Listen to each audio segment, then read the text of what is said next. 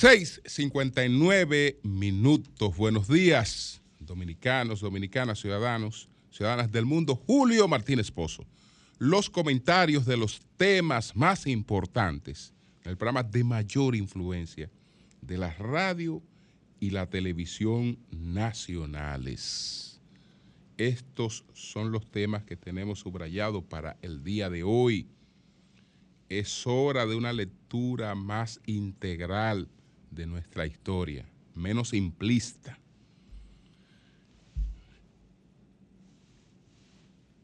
Las escuelas de la tragedia de San Cristóbal, ahí vamos a abordar varios aspectos y algunas complejidades de la coyuntura en la que el presidente Abinader opta por, por reelegirse, eh, entre, entre, otros, entre otros temas.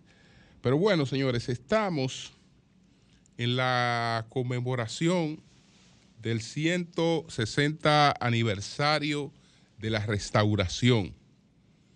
Y lo primero, lo primero es explicar cuál fue la real causa de la anexión. ¿Cuál fue la causa de la anexión? Y esa causa de la anexión debemos tenerla como una lección, una lección eh, y un eh, para poder aprender de ella. No fue eh, el justificado temor de la superioridad de Haití, lo, lo de la imposibilidad de mantenernos frente a Haití. La anexión se produjo por la rivalidad política que se desarrolló entre Buenaventura Báez y Pedro Santana. Y Santana, temiendo un regreso de Báez, que para él habría sido catastrófico, en vez de eh, ver venir a Báez, prefirió eh, anexar el país lo prefirió anexar y eh, esto, eh, por ejemplo, lo explica muy bien el profesor Juan Bosch. Lo explica muy bien el profesor Juan Bosch cuando eh, nos habla en su obra sobre la restauración, sobre esta rivalidad y en qué, en qué desembocó esta, esta, esta rivalidad Buenaventura Báez, dice Juan Bosch, empezó a ser la encarnación del antisantanismo cuando después de haber llegado a la presidencia de la República el 24 de septiembre de 1849, pasó a convertirse en el líder de la alta y la mediana pequeña burguesía que por aquellos, aquellos días se movía casi exclusivamente en, en el campo del comercio, si bien algunos miembros de esas capas se dedicaban a otras actividades, como por ejemplo al corte de madera, la navegación eh, en balandras en, el país y en San Tomás, en Curazao, etcétera, etcétera. Entonces, ¿qué ocurrió? ¿Qué ocurrió? Bueno, fruto de esa rivalidad, fruto de esa rivalidad, eh, Baez expulsa a Santana del país. Lo cuenta don Juan aquí.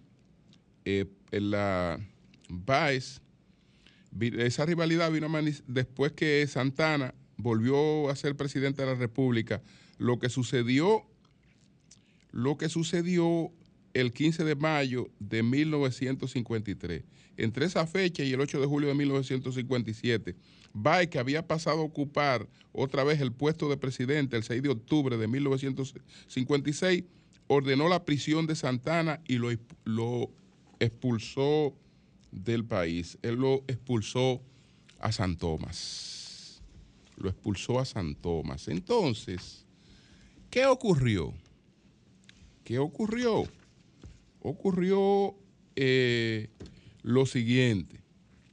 En ese gobierno de Báez, en el que Báez expulsa a Santana, a San Tomás, en el 1857, Báez adopta una medida que económicamente afectó a los productores de tabaco ceibaeños, o no a los productores, sino a los que especulaban con los productores. A los que especulaban con los productores. Es decir, Baez monetarizó, monetarizó la compra de tabaco.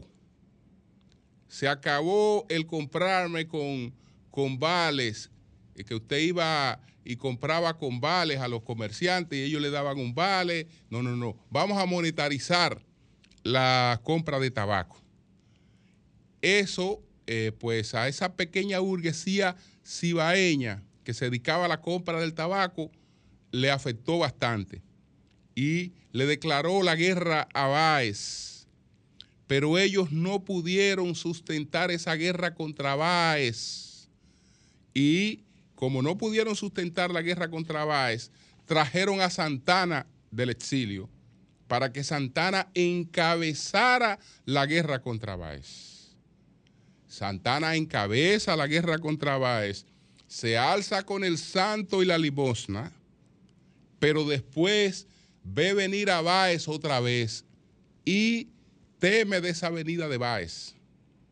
Teme bastante de esa avenida de Báez y ahí es que prefiere eh, mejor entregar el país a España. La, anexión a España, aunque usted no lo, haya, no, lo haya escuchado así, no es otra cosa que producto de la rivalidad política fratricida entre Buenaventura Báez y Pedro Santana.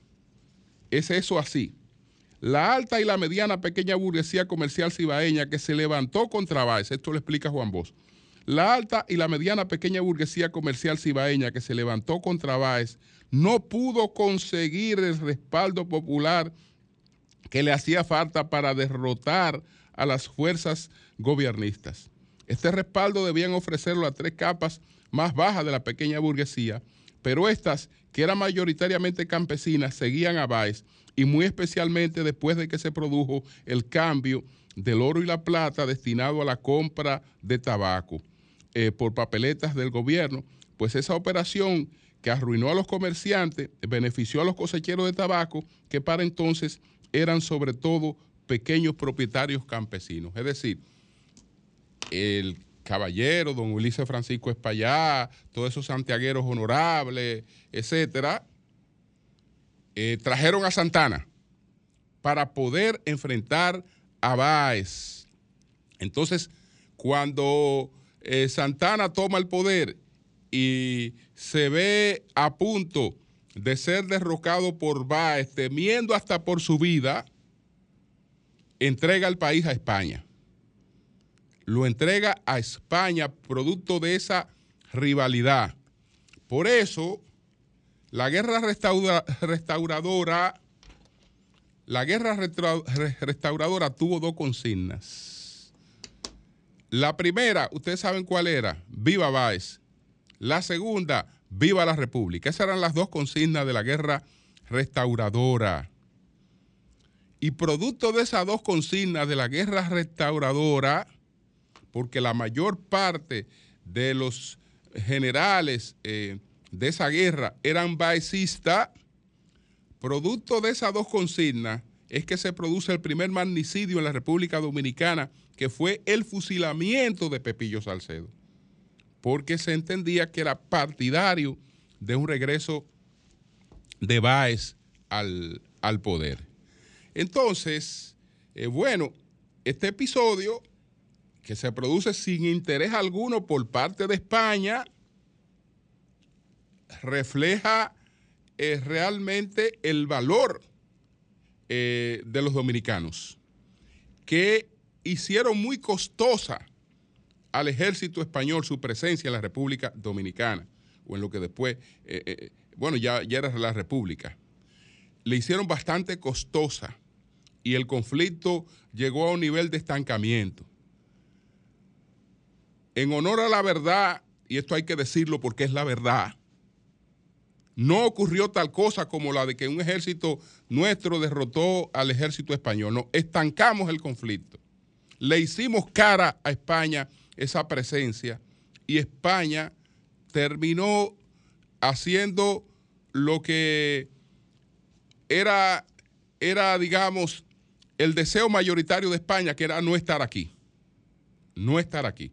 Y cuando las cortes anulan eh, el, decreto este de la anexión, que fue mucho antes de, que eh, se proclamara la, la, la, victoria restauradora, mucho antes de que, de que se proclamara la victoria restauradora, no existía la anexión ya, como tal oficialmente en España. Sí existía una resistencia de la Gándara, quien comandaba las tropas españoles, que no quería retirarse humillado de Santo Domingo. Y decía que era un error para España eh, esa retirada. Eh, pero España no tenía, no tenía el mayor interés en esa presencia realmente eh, aquí. Eso en ese orden. Eso en ese orden. En otro orden, como este acontecimiento fue aprovechado por el Instituto Duartiano para pedir eh, que sean sacados los restos de Santana del Panteón Nacional, yo quiero reiterar que ese bendito simplismo con el que pretendemos abordar la historia ya tiempo, ya es tiempo de que lo superemos. Eso de que nuestra historia y nuestra independencia es producto de que se organizó una sociedad secreta que se llamó la Trinitaria y que esa sociedad nos dio la independencia. Esa no es toda la verdad. Esa no es toda la verdad. Aquí hubo cuatro partidos separatistas, cuatro movimientos separatistas y la Trinitaria fue uno de esos cuatro movimientos separatistas. Pero aquí había un movimiento separatista que estaba claramente identificado eh, con España, que era pro-español. Pro-español. Ese movimiento separatista pro-español lo encabezaban el padre Gaspar Polanco, el padre Gaspar Polanco y eh, eh, Pedro Paimes, pero ahí también estaba el señor Villanueva de, Puerto Plata, el señor Andrés López Villanueva. Ese era un movimiento que era pro España. Entonces, si ese movimiento era pro España, yo no le puedo llamar traidores a, una, a un movimiento que buscaba la separación y que, y que tenía la idea de que fuéramos pro españoles, porque esa era su idea. Pero aquí había otro movimiento, un segundo movimiento, que era pro inglés. En ese movimiento pro inglés lo encabezaba eh, uno de los más prósperos comerciantes las matas de Farfán, que tenía eh, comercio entre eh, ambas, ambos países de la, de la isla. Y él era pro inglés. Era pro inglés. Entonces había un partido que era pro inglés, había un movimiento que era pro inglés claramente definido. Pero había un movimiento que era pro francés, que lo encabezaba eh, Buenaventura Báez, el de los afrancesados. Y entonces estaban los colombianos, que lo encabezaba Juan Pablo Duarte, que era la Trinitaria. Y este, este movimiento, la Trinitaria, pudo ser el que encabezara toda la tarea de la separación porque hizo una alianza con el sector de los ateros de Pedro Santana. Pero eh, Pedro Santana no era trinitario. No era trinitario y punto. No era trinitario y punto. Entonces, eh, como, como, la historia la, queremos explicar con simplismo, diciendo, bueno, aquí lo único que hubo fue una trinitaria y todo se forró. no, eso es mentira. No, no es mentira, pero no es toda la verdad. No es toda la verdad. Entonces, si no tenemos una visión integral, entonces pueden decirnos cualquiera, mira, aquí hubo traidores, hubo esto. No, no, no. Aquí habían concesiones distintas sobre el tema este de la separación. Habían concesiones distintas. Habían concesiones distintas y nosotros somos el producto de todas esas concesiones distintas. Ahora, ¿qué, qué vamos a dedicarnos? A despedazarnos, a, a desprestigiarnos unos con otros, a, a desbaratar nuestro, nuestro altar.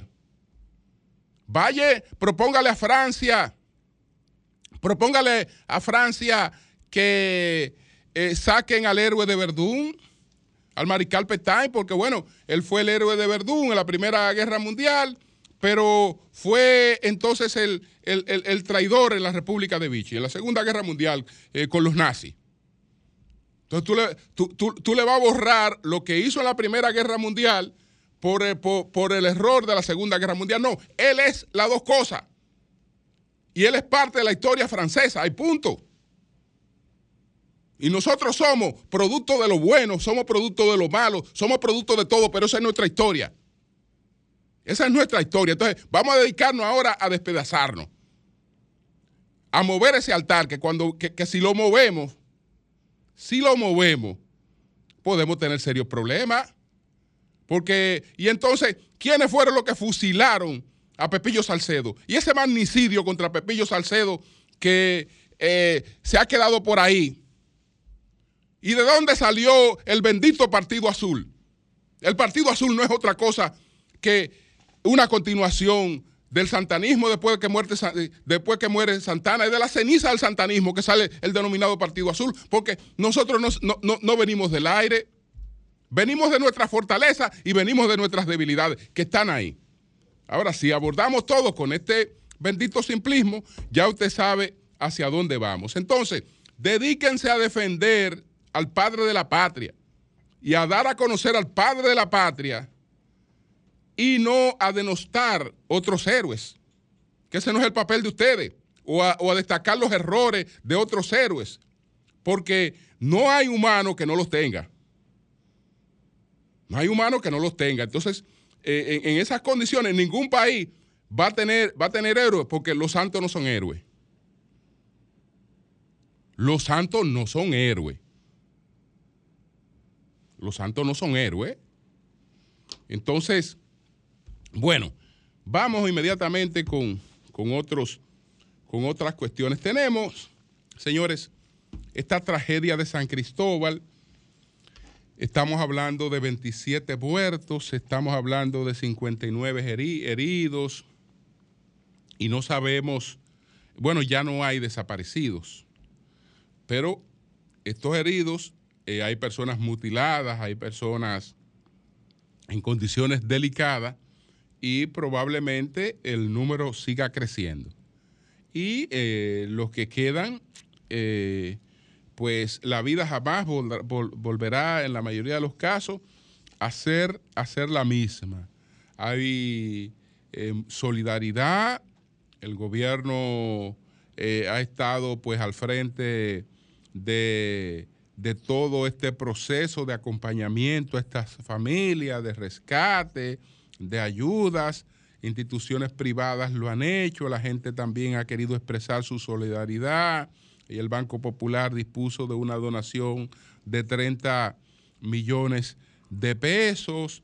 Eh, seguro que el Banco de Reserva, eh, que también ha sido víctima, eh, porque una de sus colaboradoras, una de sus empleadas, falleció y hay otros que heridos y en gran parte la explosión afectó sus, sus, sus oficinas. Y eh, queda investigar, investigar profundamente qué fue lo que produjo este hecho, qué fue lo que produjo este hecho, eh, para que se adopten los correctivos de, lugar. El, el asunto es que estamos en una coyuntura un poco distinta. El expresidente Leonel Fernández visitó el escenario de los acontecimientos para solidarizarse con las familias. Que esa es una de las cosas que tenemos que verla en lo adelante, aunque eso lo voy a desarrollar en otro, en otro, en otro tema, pero bueno, el asunto es que después que el presidente Abinader anunció eh, su intención de buscar la reelección y que hoy se inscribe eh, como aspirante en el PRM, eh, pues ya se pasa a una situación totalmente distinta. ¿Por qué? Porque a él ya no se le ve solo como el presidente, sino como un aspirante, como un competidor por la presidencia. Y entonces los otros competidores no querrán dejarle los escenarios solos a él, sino que van a tratar cada cual desde, el punto de vista de lo que pueda hacer de eh, compartir esos escenarios. ¿Qué fue lo que hizo Leonel Fernández? Dijo, bueno, yo no soy gobierno, pero eh, vengo a solidarizarme, a pedir eh, que las autoridades sigan auxiliando a estas personas, etcétera, etcétera, etcétera. Pero estamos hablando de que ya él no veía ese escenario en el que ha estado el presidente Abinader como un escenario en el que ha estado el presidente de la República, sino como un escenario en el que está un competidor por la presidencia de la República. Y entonces va también a, moverse en, en el escenario. Se plantea que esto no puede politizarse, etcétera, pero es difícil en lo adelante que ocurra cualquier cosa que no eh, tenga esos, esos matices. Entonces, hay, que, hay que producir un informe, hay que producir un informe eh, preciso, forense, eh, creíble sobre lo que fue esta tragedia en San Cristóbal y todas las responsabilidades del lugar, ver qué normas, qué normas allí se violaron eh, y reclamar responsabilidades realmente por, por, esas, por esas violaciones. Quiero pasar al escenario, al escenario en el que el presidente Abinader ha planteado que buscará la reelección. Y no sé en ese escenario, ¿cómo podemos presentar lo que ocurrió en San Cristóbal? ¿Podemos hablar de lo que ocurrió en San Cristóbal como un cisne negro? Aquello de lo que habla eh, Talet, aquello de lo que habla Nassim Nicolás Talet, que es quien ha definido esto de la teoría de los cisnes negros, que él se refiere a los acontecimientos inesperados que alteran otros acontecimientos. El presidente Abinader, de manera sorpresiva, al salir del gran desfile dominicano en Nueva York, liberó eh, un video un mensaje breve en el que planteaba su intención de buscar la reelección. Pero ese mensaje, todo el mundo sabe que en términos políticos no puede ser un mensaje que se, que se, que se dejara solo, sino que ese mensaje tenía que consolidarse con una serie de acciones. El presidente posteriormente tenía un escenario en Pedernales donde el presidente iba a pronunciar un discurso eh, en el que hablaba de lo que había hecho, pero sobre todo algo que es fundamental, algo que es fundamental eh, para la política, porque la gente no vota tanto por lo que se le ha hecho, sino eh, que eh, también vota mucho por lo que espera, por lo que se le ilusiona. Entonces, evidentemente que el mensaje que liberó el presidente se consolidaba con otros hechos. Pero después del mensaje, lo que viene es la tragedia de San Cristóbal. Y entonces esa tragedia ya altera las cosas.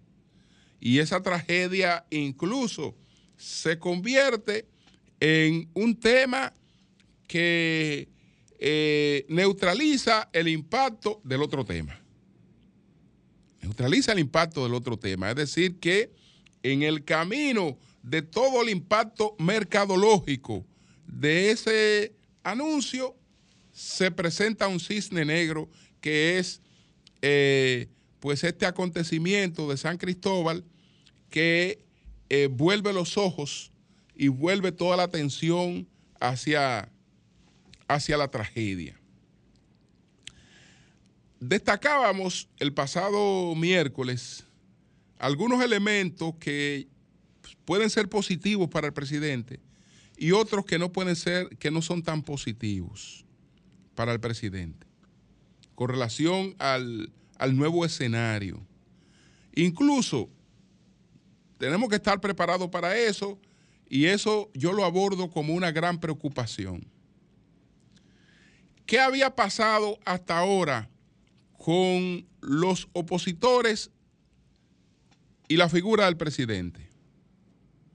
Salvo en las ocasiones en las que el presidente pronunciaba discursos y se respondían esos discursos, salvo en esas ocasiones que los opositores se referían a los discursos y a las cifras del presidente, en la mayoría de las intervenciones públicas de los opositores fuera de esas oportunidades, el mensaje de cuestionamiento no se dirigía a la figura presidencial, sino se dirigía al gobierno.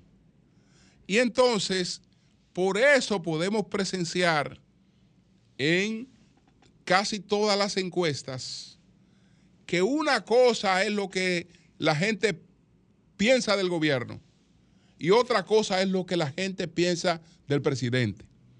¿Por qué? Porque la figura del presidente, hasta por razones de madurez política, es una figura eh, por lo generalmente protegida. Por lo generalmente protegida. Ahora, ¿qué es lo que tendremos en lo adelante? Y el propio presidente tiene que estar preparado para eso. ¿Qué es lo que tendremos en adelante? Que ya la focalización de cinco candidatos opositores. Y entre los cinco candidatos opositores, yo estoy citando a dos que están en el PRM. A dos aspirantes que están en el PRM. Eh, entre cinco candidatos opositores y como 150 mil, como 150 voceros de esos eh, aspirantes que están en las redes y que están en todos los medios de comunicación Ahora el enfoque es el presidente de la República y la figura del presidente de la República. Porque con quien se va a competir en las elecciones no es con el gobierno, sino con la figura del presidente. Entonces ellos saben que si hay una figura presidencial altamente valorada, eh, pues eso, eso repercute en una ventaja de esa figura presidencial. Entonces, una de las cosas que varían es esa. Una de las cosas que varían es esa, es decir, antes no habían eh, ataques dirigidos a la figura del presidente Abinader. Ahora eso va a ser el pan nuestro de cada día. Porque los que compiten con el presidente Abinader saben que no tienen de otra que tratar de mermar un poco su imagen, que que a él se le vea como responsable de cualquier cosa negativa que pueda atribuírsele al gobierno. Así que la responsabilidad no recaiga en el funcionario, sino en él. Entonces esa es una de las cosas que, que realmente eh, varían. Y cuando me refiero a los cinco candidatos, los cinco aspirantes, me refiero, bueno, en un tramo hay dos aspirantes del PRM. Esos aspirantes no tienen posibilidad frente al presidente Abinader, pero sí tienen boca. Sí tienen boca y presencia mediática. Sí tienen presencia de redes. Y eso es un factor eh, que compite en la generación de opiniones. Entonces, No es lo mismo, no es lo mismo usted tener disparos desde cinco tribunas artilladas distintas. Usted tiene que articular una estrategia para eso. Entonces están esos dos aspirantes internos en el PRM y están tres candidatos presidenciales en la oposición, porque está el doctor Leonel Fernández, está Abel Martínez y está Miguel Vargas Maldonado. Que eh, usted podrá decir que no está en la competencia eh, para competir con Luis porque eh, en la posibilidad de una segunda vuelta, porque Miguel Vargas no tiene posibilidad de alcanzar un segundo lugar, pero sí es un aspirante presidencial. y un expositor. Un expositor y además eh, es el refugio natural de todo el que tenga disgusto en el PRM. Porque vienen de las mismas filas. Y entonces, este, este, eh, esos, esos aspirantes, esos cinco aspirantes presidenciales, a su vez, tienen un ejército de voceros que todos salen en función de una línea, porque los voceros no salen a plantear lo que se les ocurra a cada quien, sino que definen una orientación. En esa redefinición de la nueva orientación, no hay que ser un adivino para adelantar que vienen por la cabeza del presidente, vienen por la figura del presidente. Y el presidente debe estar preparado para eso. Porque ya él está claramente identificado como el hombre a vencer. Y entonces, cosas que antes le podían resbalar, cosas que antes se, se le podían atribuir a la administración y no a él, en lo adelante vendrán sobre, sobre él. Es, es una de las cosas para la que, para la que hay que hay que prepararse en, estos, en estos escenarios. Pero ya veremos cómo siguen los acontecimientos. Hubo cambios en el Senado. Eh, nuestros compañeros conversaban la mañana de hoy con Ricardo de los Santos, el nuevo presidente del Senado. Ya sabemos que don Eduardo se fue del Senado, eh, que él dijo eh, expresando realmente un poco de sinsabor que no iba a ser candidato a senador. Pero después él viajó con el presidente a los Estados Unidos y viajó en el mismo avión. Y allá lo vimos bailando en la calle, en el, en el desfile. Bailando en la calle en el desfile. ¿Cuál es la revelación o cuál es la, noticia, cuál es el dato eh, que aportamos con relación a esto. Por más que se disimule, Eduardo Estrella va a ser el candidato a senador de el PRM en Santiago los Caballeros. Eduardo Estrella se comprometió con el presidente y una de las razones de ese viaje fue esa, convencerlo para que sea el candidato a senador y él terminó diciendo que cuenten con él. Eh, iba a consultar con su familia, qué sé yo cuándo, pero él va a ser el candidato a senador de, del PRM en, en Santiago de los Caballeros. El PRM no tiene candidato a senador en Santiago de los Caballeros en estos momentos. Eh, es Eduardo Estrella, va a ser el candidato a senador del PRM en Santiago de los Caballeros. Cambio y fuera. ¿Aló? Sí, adelante. Sí, Julio, buenos días. Le habla Zeneida Guzmán, Santo Domingo Norte. Sí, adelante, Zeneida. Sí, qué bueno que ya ustedes están en nuestro país, porque eh, es una emisora eh, a nivel mundial que se escucha como ese programa del sol de la mañana y su integrante.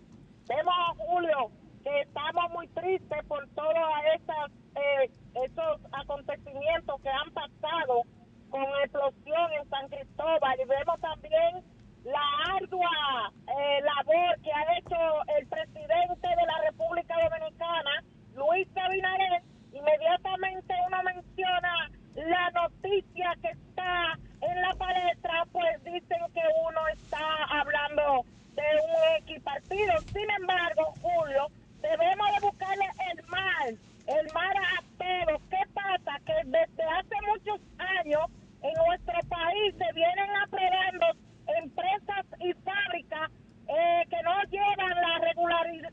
Las regulaciones correspondientes. Gracias, Senida. Buenos días, adelante. Julio, con toda humildad le pido disculpas allí. Si...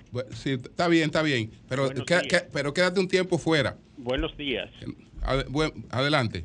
Buenos días, Julio. Julio, yo me quedé pensando en lo que en algo de lo que dijo el presidente en su discurso, donde él decía que para él el país está por encima de su tranquilidad personal y familiar. Y digo yo, pero ¿y cuándo el presidente ha pensado tanto en este país que esté por encima de su familia y de su, eh, de su tranquilidad personal?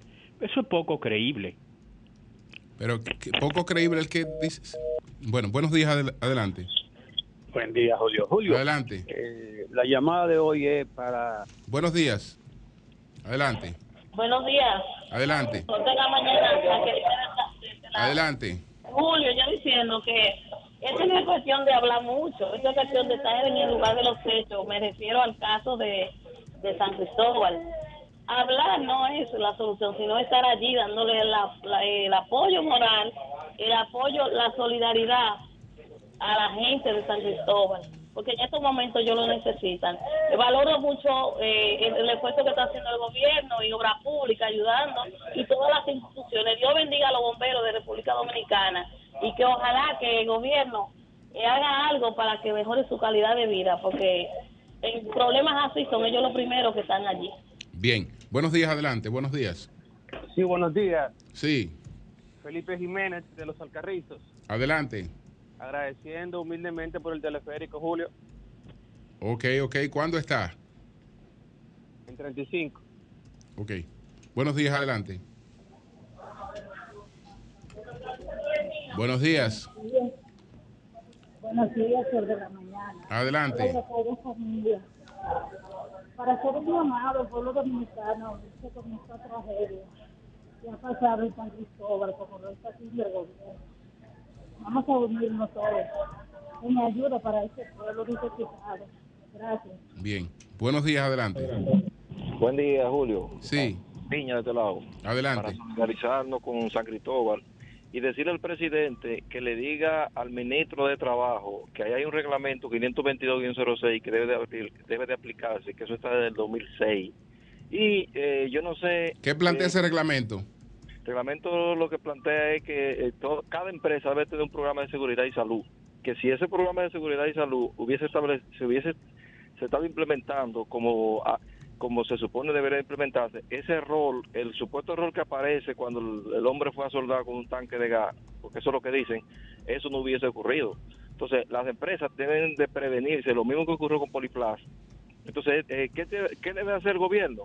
Tomar esta tragedia, para implementarlo a nivel nacional de manera rigurosa y poner una multa a todas las empresas que establece que son 13 sueldos mínimos por cada persona en riesgo. Y aquí lo que se pone es una multa de 30 mil y 40 mil pesos. Por eso es que las empresas no, incluyen ese reglamento. Y el reglamento R32 que tiene que ver, tiene que ver con sobre incendios establecido por el Ministerio de, de, Obra Pública.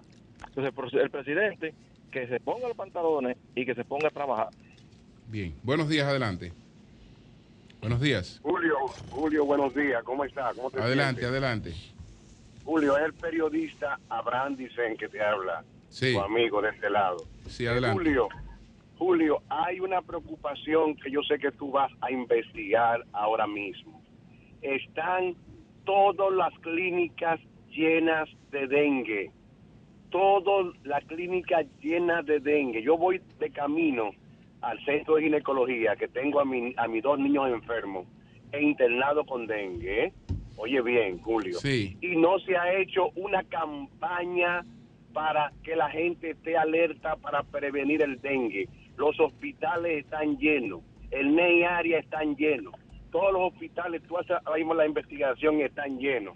y salud pública no dice nada, Julio. En los tres brazos murió un niño antes de ayer de dengue y no se ha hecho una campaña en los medios de comunicación a nivel nacional de que hay un brote de dengue, epidemia nacional, hay que llamarla así. Bien. para que tú hagas el llamado, Julio. Bueno, pues vamos a hacer la actualización. Vamos a hablar con, con, algunas personas a ver cuál es la situación. Buenos días, adelante. Buenos días, sí. Julio, yo tengo una queja con el manejo que han tenido los bomberos. Una falta de ignorancia de la autoridad dominicana, de sin conocer el origen de ese fuego, comenzar a tirarle agua, sin hacer ningún cálculo, ningún tipo de, preparación. Y, tú quieres que hagan cálculo en medio de un fuego, de una explosión. ¿Tú crees que hay, hay, hay tiempo para ir a hacer un análisis? Es que todo, se, todo se quiere criticar, señor. Todo. No, no llame. Aprovechen este tiempo para otra cosa, hermano. porque estoy hablando desde, desde el punto técnico. Tiene que haber un equipo que calcule todo lo que se va a hacer. Al principio, el humo era blanco luego fue negro. No han podido sofocar el fuego todavía. Todo eso tiene una explicación científica. Los bomberos dominicanos. ¿Cuál, es la explicación científica que tú entiendes que, eso depende Eso depende del origen del fuego. Ajá, ¿y cómo, tú, ¿y cómo tú determinas el origen? Tú tienes primero que buscar los planos de lo, de lo que había ahí. en medio del fuego. Y hay que ver si hay plano ahí. Ajá. ah, tú ves, son cosas que que hay que tomar en cuenta y que los bomberos dominicanos no están preparados para eso. Todo eso todo eso está muy bien, pero a la hora de la acción eh, hay prioridades. Hay prioridades, claro. Hay prioridades. Y la prioridad es salvar vidas. Es salvar vidas. Salvar vidas, pues una, una eventualidad. Bueno, tienen que tratar de, actuar con lo que tengan a mano y, echar para adelante. Y con los protocolos que tengan. Incluso poniendo su vida en juego.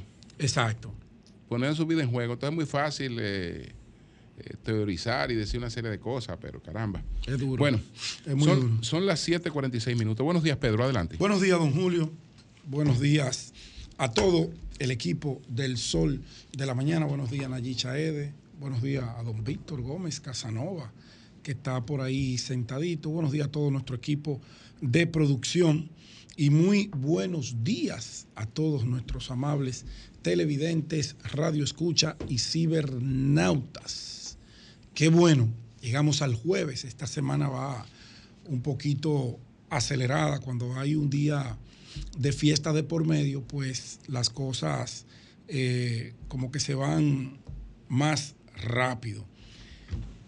Inicio, bueno, pues continuando con la lamentación de esta tragedia de San Cristóbal, 27 muertos ha sido el saldo reportado por las autoridades del COE, 27 muertos, ya no hay reportes de personas desaparecidas, eh, una cantidad importante, más de 35 personas heridas, algunas de ellas en condiciones bastante delicadas, gracias a Dios, gracias a Dios y a la pronta respuesta de las autoridades y a los equipamientos y el trabajo médico en esos hospitales traumatológicos que tenemos en el país, pues quizás esa cifra no pase a mayor. Pero 27 muertos es una cifra para uno sentarse a analizar cosas, a establecer, eh, no como dijo el amigo que nos llamó recientemente, que en lo que el fuego va destruyendo todo lo que encuentra a su paso, se sienten a buscar plano, sin saber si hay plano, se sienten a teorizar y la gente muriéndose. No así, no, porque eso es hablar por hablar.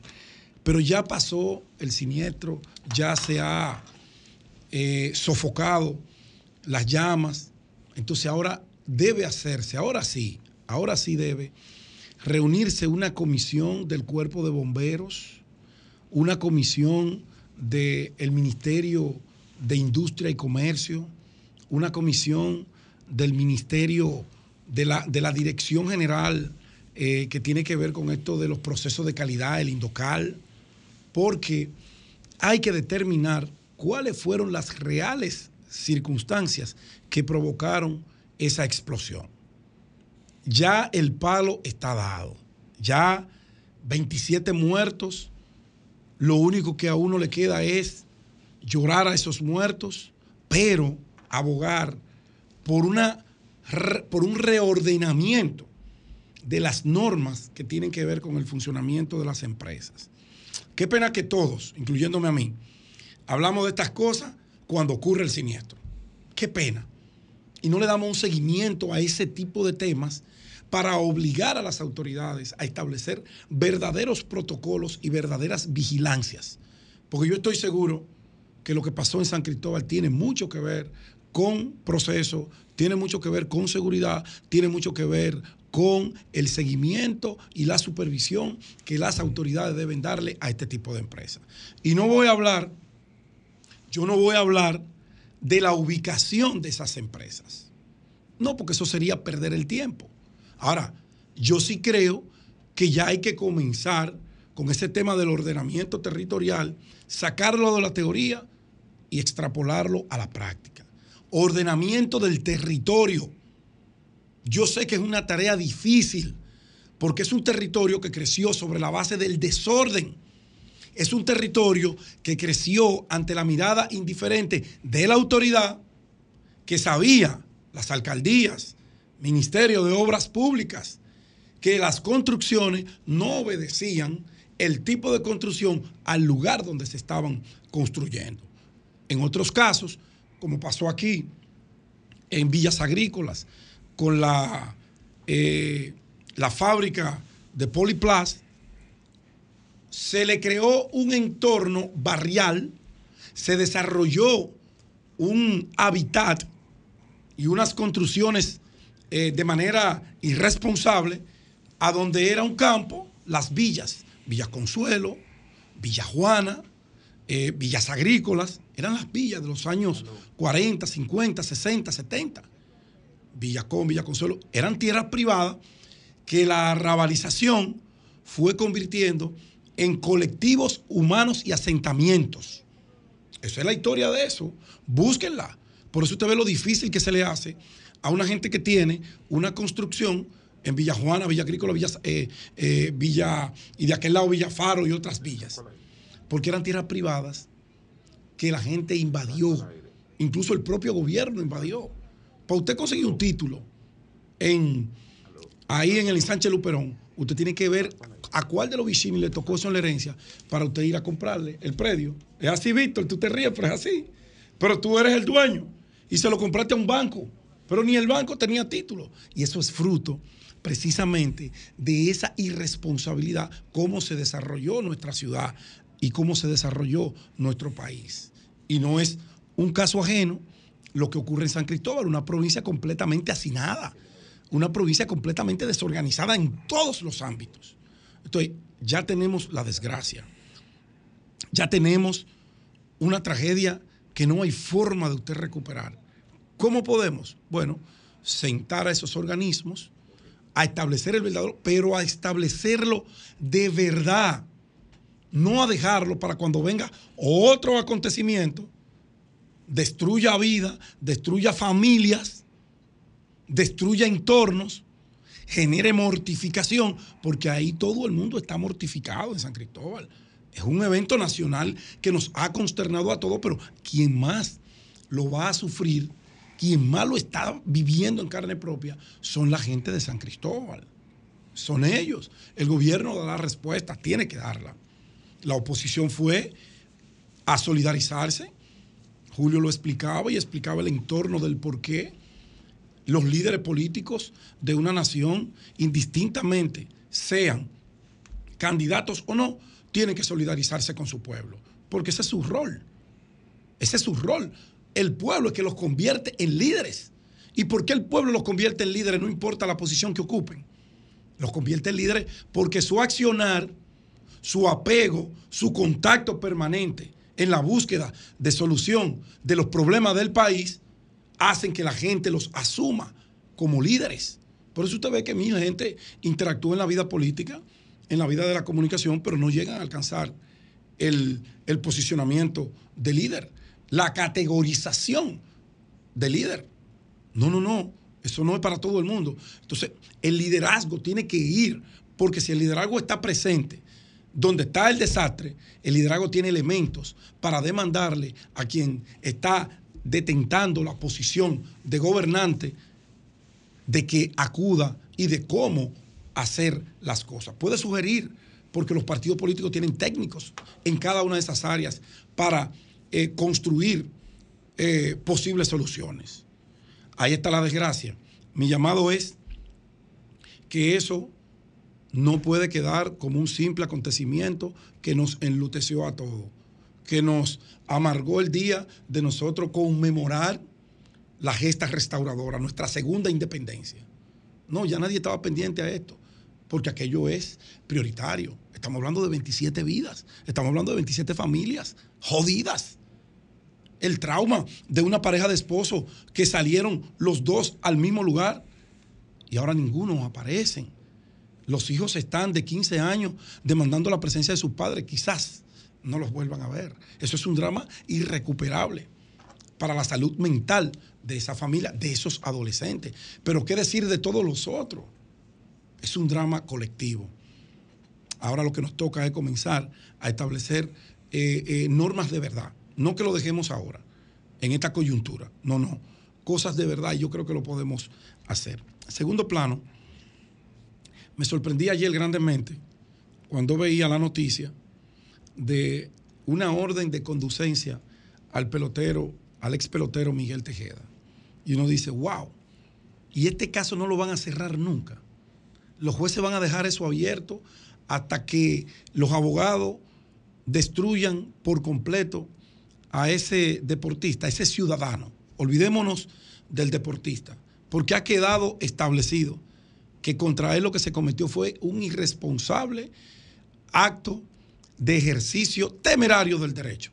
Un abogado que se convierte a la vez en el creyente. Muere la víctima, que supuestamente Miguel le adeudaba unos 500 mil pesos, fruto de compras, un acto completamente civil. Ahí lo penal es prácticamente accesorio. Bueno, pues el hombre muere, el abogado, con todas las habilidades que da esta profesión para hacerlo bien y para hacerlo mal, obliga a Miguel Tejeda a que le firme unos cheques. Miguel, dentro de la desesperación, dentro de su nivel de desorganización, que lo es, es un hombre desorganizado en sus finanzas y en su vida. Lo demuestra eso. Tipo que ganó 96 millones de dólares, que duró 16 años, siendo una gloria del deporte mundial, y que esté que frente a un juez por 500 mil pesos por un compromiso que él no honró. Porque no lo honró.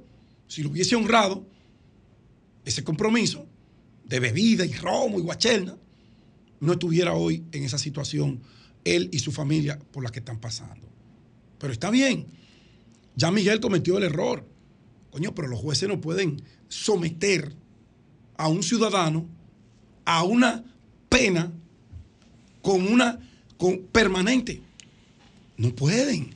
Algún juez tiene que aparecer y cerrar ese caso. Porque ya quedó demostrado. La, una de las salas de la Suprema Corte dijo, no, no, porque aquí se ha cometido un abuso. ¿Cómo de 500 mil pesos esto vaya a 9 millones? ¿Cómo es que el que le debían los 500 mil pesos murió? Ninguno de los hijos ha ido a reclamar de los herederos. Y el abogado es que se arroga la potestad de ser abogado y querellante. Oye, ¿en qué estado de derecho se ha visto semejante barbaridad? Y usted se va a encontrar en el sistema jurídico, como le preguntaba el doctor Jorge Subero Isa, doctor, pero vemos con este tema de las medidas de coerción como una, una, una locura, un temor, un miedo. Y él lo admitió, son seres humanos, es verdad. Es verdad que los jueces son seres humanos, coño, pero no podemos llegar a la irracionalidad. No podemos llegar tratando de caer en gracia a una población como si fuéramos un circo que, que el público paga para, para ir a ver una función, joderle la vida a los ciudadanos. Estamos hablando del tercero imparcial. Estamos hablando del que tiene en sus manos la posibilidad de administrar y, y hacer que se haga lo justo, no las pretensiones desbordadas de uno o de otro. Como el caso de Miguel hay cientos de casos. Por eso es que la gente tiene que tener cuidado con lo que firma. Por eso digo, Miguel, dentro de un estado de desesperación y desorganización, porque es un desorganizado, lo es. Coño, pero los jueces tienen que hacer algo y administrar la justicia acorde al hecho. Ahora una orden de conducencia. Ah, coño, por eso fue porque fue a Miguel y porque ese abogado tiene muchísimas relaciones para moverse y él tiene la intención en su cabeza obstusa. Él entiende que él tiene que buscar esos 9 millones a como dé lugar. y si aparece alguien que da los 9 millones, él va a querer 18. Porque yo conozco muchos abogados que ese es su modo de ejercicio. Y no miran, no miran para los lados y no miran lo que ocurre con otros abogados que hacen lo mismo y terminan en una caja con 20 disparos en la cabeza. No lo miran. Porque se cierran de una manera y su maldita ambición es tan grande que los ondubila a ver la realidad de, de, lo que ellos están haciendo. Usted no puede acorralar a la culebra. No, no, usted no puede, usted no tiene derecho. Y si usted osó en hacerlo, tiene que haber un juez, unos jueces, un sistema que paralice eso, porque es que tú te das cuenta con solo leer un expediente cuando la parte que demanda tiene razón o no la tiene. Lógica elemental, derecho 01, procesal penal 1. Caramba. Pero no, queremos aplausos. Estamos viviendo la sociedad del aplauso, en lo que llegamos y continuamos con el aplauso, buscando ese aplauso que los jueces no necesitan, que los fiscales no necesitan. Ustedes no están ahí para aplausos, ustedes están ahí para regular un sistema de justicia, para garantizarle a la víctima el resarcimiento del daño que se le cause.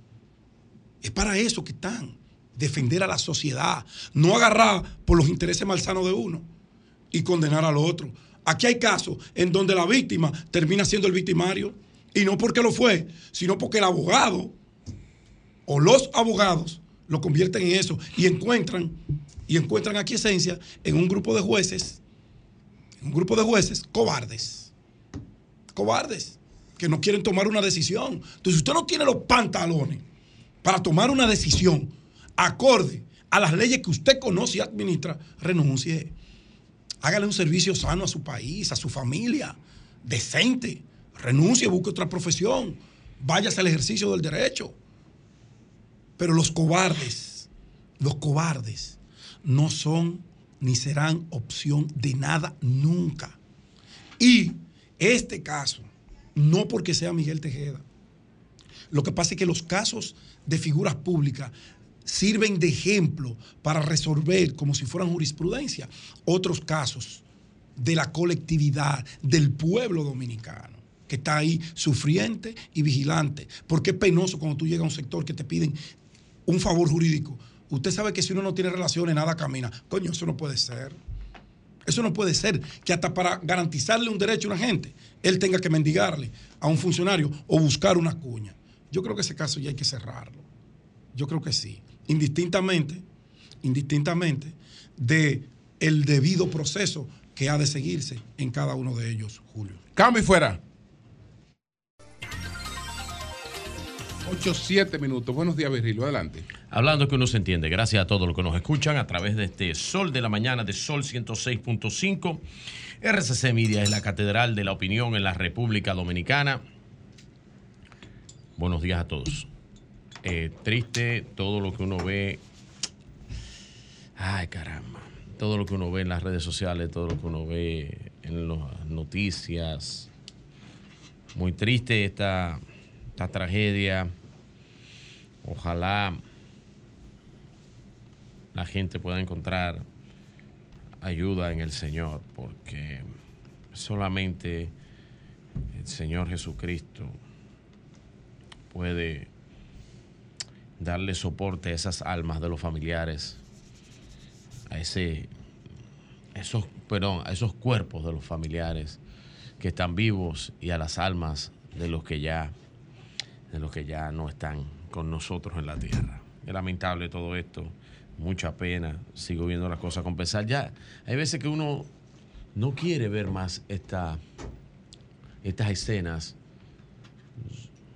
yo trato de cuidar mis, mis pensamientos. Entonces, cuando tú ves estas cosas, te afectan emocionalmente y, te sacan del contexto de que uno quiere mantener un pensamiento positivo hacia la vida, hacia las cosas, pero cuando tú ves este tipo de escenas dantescas, estas cosas terribles, eh, que no pueden identificar alguna de las personas porque están ultra calcinadas, eso son cosas que lamentablemente no hay forma de cómo, de cómo uno describirlas. Miren, eh, con respecto a la tragedia de San Cristóbal, ayer hubo un fuego en las terrenas y son cosas que yo tengo años pensando con respecto a lo que debe de ser. Hay que ejecutar, y yo me di cuenta hace poco, cuando algunos amigos, alcaldes de municipios, que conozco, principalmente del Cibao, se acercaron a mí para que les ayudara con los trámites, no de cosas personales para ellos, ni para su municipio, ni nada que tenga que ver con eso. ¿Sabes para qué? Para que los ayudara para sacar camiones de bomberos para sus municipios y sus alcaldías. Y eso no se supone que debe entrar libre de impuestos automáticamente. Eso es lo que, pero que lo que te llaman para preguntarte. nadie compra un camión de bomberos para dar un servicio cobrando. Pedro, pero tú sabes que es lo peor. No es eso. No nos vayamos a la simpleza de eso es que no tenían en su municipio. Es que no tenían camiones de bomberos en su municipio. Y yo quiero hacer una propuesta conjunto que esto lo trabaje la Liga Municipal Dominicana para dotar a los municipios de camiones de bomberos y equipos de incendio. Hay que hacer un estudio sobre esto y un plan nacional que permita a todos los municipios del país tener la capacidad de poder apagar fuegos. Miren, yo tengo una historia que una vez un empresario, y no la voy a hacer completa porque es complicado si lo hago completa,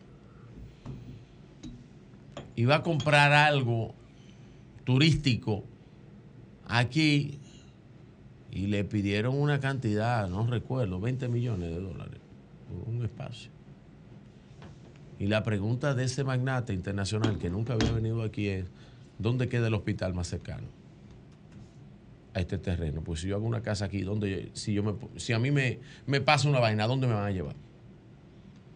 Oye, oye la profundidad de ese pequeño pensamiento. Tú me estás pidiendo 20 millones de dólares, sí. Y si yo vivo aquí, sí. ¿Dónde está el hospital más cercano? Hemos pensado en estas grandes urbes, estas grandes poblaciones, estas grandes eh, eh, centros turísticos puntos turísticos, pero no hemos pensado en los equipos de bomberos. Ayer en las terrenas, y si ustedes se fijan, para apagar ese incendio fue la gente, hicieron una cadena humana, incluyendo los turistas, incluyendo los turistas. Los dominicanos somos expertos en que cuando nosotros ponemos candado después que nos roban. Bueno, pues ya otro gran incendio, otro gran problema y viene este, este incendio ayer de la terrena que hasta ahora no se reportan vidas, gracias a Dios. Y hay que apagarlo. Y eso es un municipio turístico que produce miles de millones de dólares. ¿Y qué pasó ahí? ¿Qué pasó? Que yo vi eso. Que aquí no se ha hecho un plan para dotar a todos los municipios, especialmente, especialmente a los municipios turísticos que concentran grandes volúmenes de personas. Esos municipios tienen que estar dotados de todos los equipos contra incendio. Pero debe ser más aún porque también en las urbes los equipos de bomberos deben tener adaptación a el tipo de construcciones que hay ahí. Me refiero, y lo he dicho mil veces, que el primer, el primer eh, camión que bombeaba más de siete pisos en este país lo trajo la alcaldía de David Collado hace cinco años. ¿Y cuántos años tienen las torres aquí que tienen más de 20 pisos? ¿Cuántos años tienen? Allí tú eres ingeniero, tú sabes lo que estoy hablando. No, no, Nayí es abogado, Nayí abogado. Pero, hijo, hijo, hijo, de hijo de ingeniero. ¿Eh? Hijo igual que tú. Ingeniero, ¿Y tú hijo también? de ingeniero también. Entonces, eh, eh, es un, un, problemática que nosotros desarrollamos todo, pero no desarrollamos. Y yo nunca vemos la tragedia detrás del desarrollo. ¿eh? Y yo soy hijo de un maestro constructor. Y, y sigues construyendo. Te va bien. bien. Miren, el caso, por ejemplo, de Grupo Punta Cana, que ha desarrollado todo el entorno de su municipio para ello poder ofrecer la calidad del servicio turístico y dar garantías y seguridad. Grupo Punta Cana, desde la policía hasta la alcaldía, donde está su municipio, ellos han trabajado eso para ellos poder ofrecer lo que ellos ofrecen y darle seguridad a los que viven ahí en ese grupo.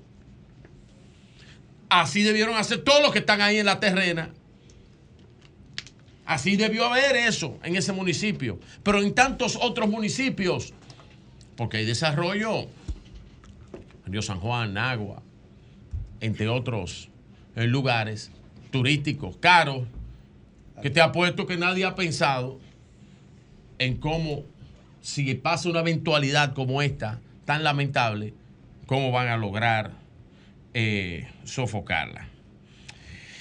Ojalá y se pueda lograr esto. Miren, eh, cerrando estos eh, lamentables casos y ojalá que se pueda hacer un plan para dotar de equipos antiincendios a todos los municipios del país. Eso lo pueda lograr el gobierno a través de la Liga Municipal Dominicana, porque muchos de ellos están carentes de eso, están carentes de ambulancia, entre otras cosas, pero ya el, 9, el 911 ha logrado eh, trabajar eso. Pero los, los sistemas de bomberos eh, antiincendios que son de las alcaldías deben estar, debe hacerse un plan nacional para dotar esas alcaldías, porque yo mismo tuve que tratar más de tres casos de alcaldías en diferentes municipios del país. Miren, en el PRM, cerrando este caso, en el PRM, ustedes saben que se ha dado un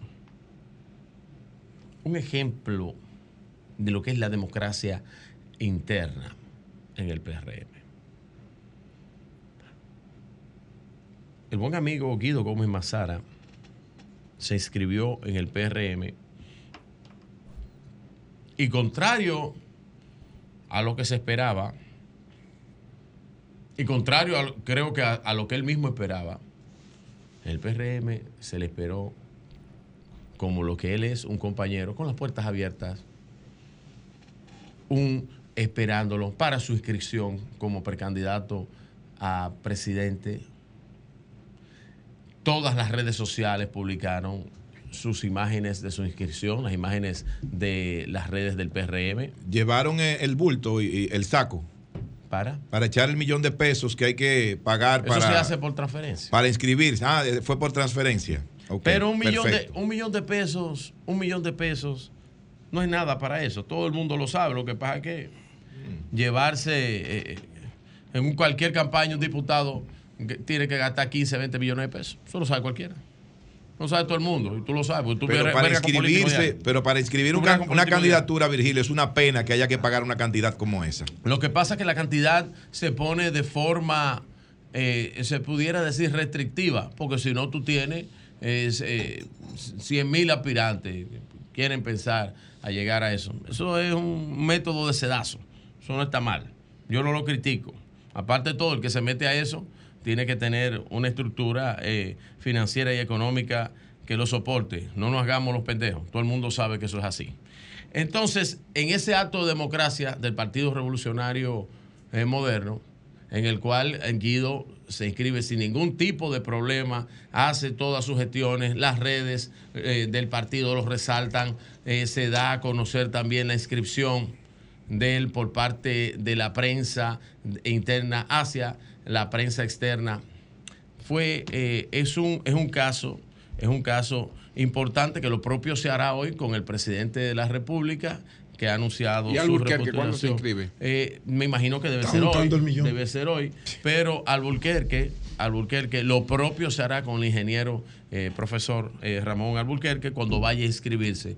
En el PRM se están dando muestras claras de que la democracia interna. Y la señora que invirtió el millón para proyectarse. Ah, también. Ah, una buena amiga, Delia Josefina Ortiz. Ok. Delia Josefina Ortiz. También, también aspirante a la presidencia desde, desde Constanza. Desde Constanza. ¿Y ella, tiene el millón para inscribirse? Me imagino que lo habrá conseguido. Si no lo tiene, no, la van a dejar inscribirse. Y qué bueno que Delia ¿Qué dice la constitución de eso? Que Delia se presente es, incorrecto, Porque tú, cuando tú me coartas con una suma tan exorbitante para yo poder participar, me estás negando el derecho de una, Y cuando una estructura creada a imagen y semejanza de un liderazgo te coarta para que nadie más aspire, ¿qué es eso también? Bueno, responderle eh, ah, a un partido de gobierno que también está haciendo lo mismo a imagen y semejanza de su candidato. Ah, bueno. Ah, Porque por eso se llama liderazgo. Ah, se llama liderazgo. Yo hablaba de eso temprano. Ah, ok. Ok. Bueno, pues hasta ahí se lo dejo, don Julio. Víctor, ¿cómo estás? Adelante. adelante, Víctor, sí, adelante. Sí, muy buenos días. Gracias por, por contactarnos para darle seguimiento a esta tragedia que estamos viviendo aquí en San Cristóbal. Estamos a su orden, díganos. Eh, Víctor, hasta ahora, eh, ustedes, ¿qué evaluación tienen en la Cámara y qué piensa que fue lo que ocurrió? Bueno, en cierto modo, eh, decir las causas de lo que sucedió no la tenemos concreta porque aún las autoridades no han terminado la, investigación. Ciertamente una explosión muy, muy de una, gran magnitud, la explosión, un incendio que no cedía, eh, una cantidad de negocios afectados, no solamente lo que es, eh, sucumbieron, las cuatro estructuras que sucumbieron completamente, sino alrededor de 300 metros a la redonda, casi todos los negocios sufrieron daños tanto por la onda expansiva de la explosión como luego el, humo generado por el incendio y el pánico creado en la sociedad por la incertidumbre de lo que iba a suceder. Eh, hemos recibido eh, una respuesta muy positiva en cuanto a las autoridades de carácter nacional como las autoridades de carácter local y estamos haciendo actualmente, conjunto con el plan estratégico, el Consejo Empresarial, la Gobernación, el Ayuntamiento, casi todas las instituciones eh, locales como de carácter nacional, un censo para analizar los afectados.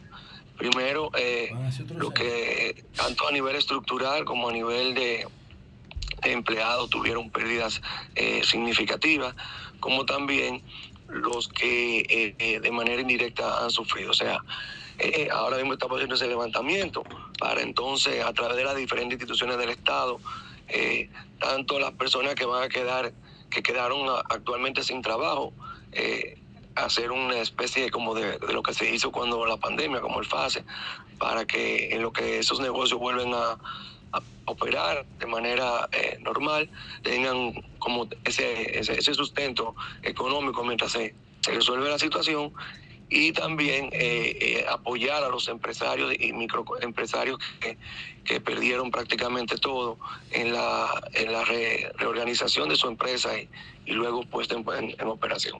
¿Cuántos fueron los edificios que colapsaron totalmente? Decías cuatro.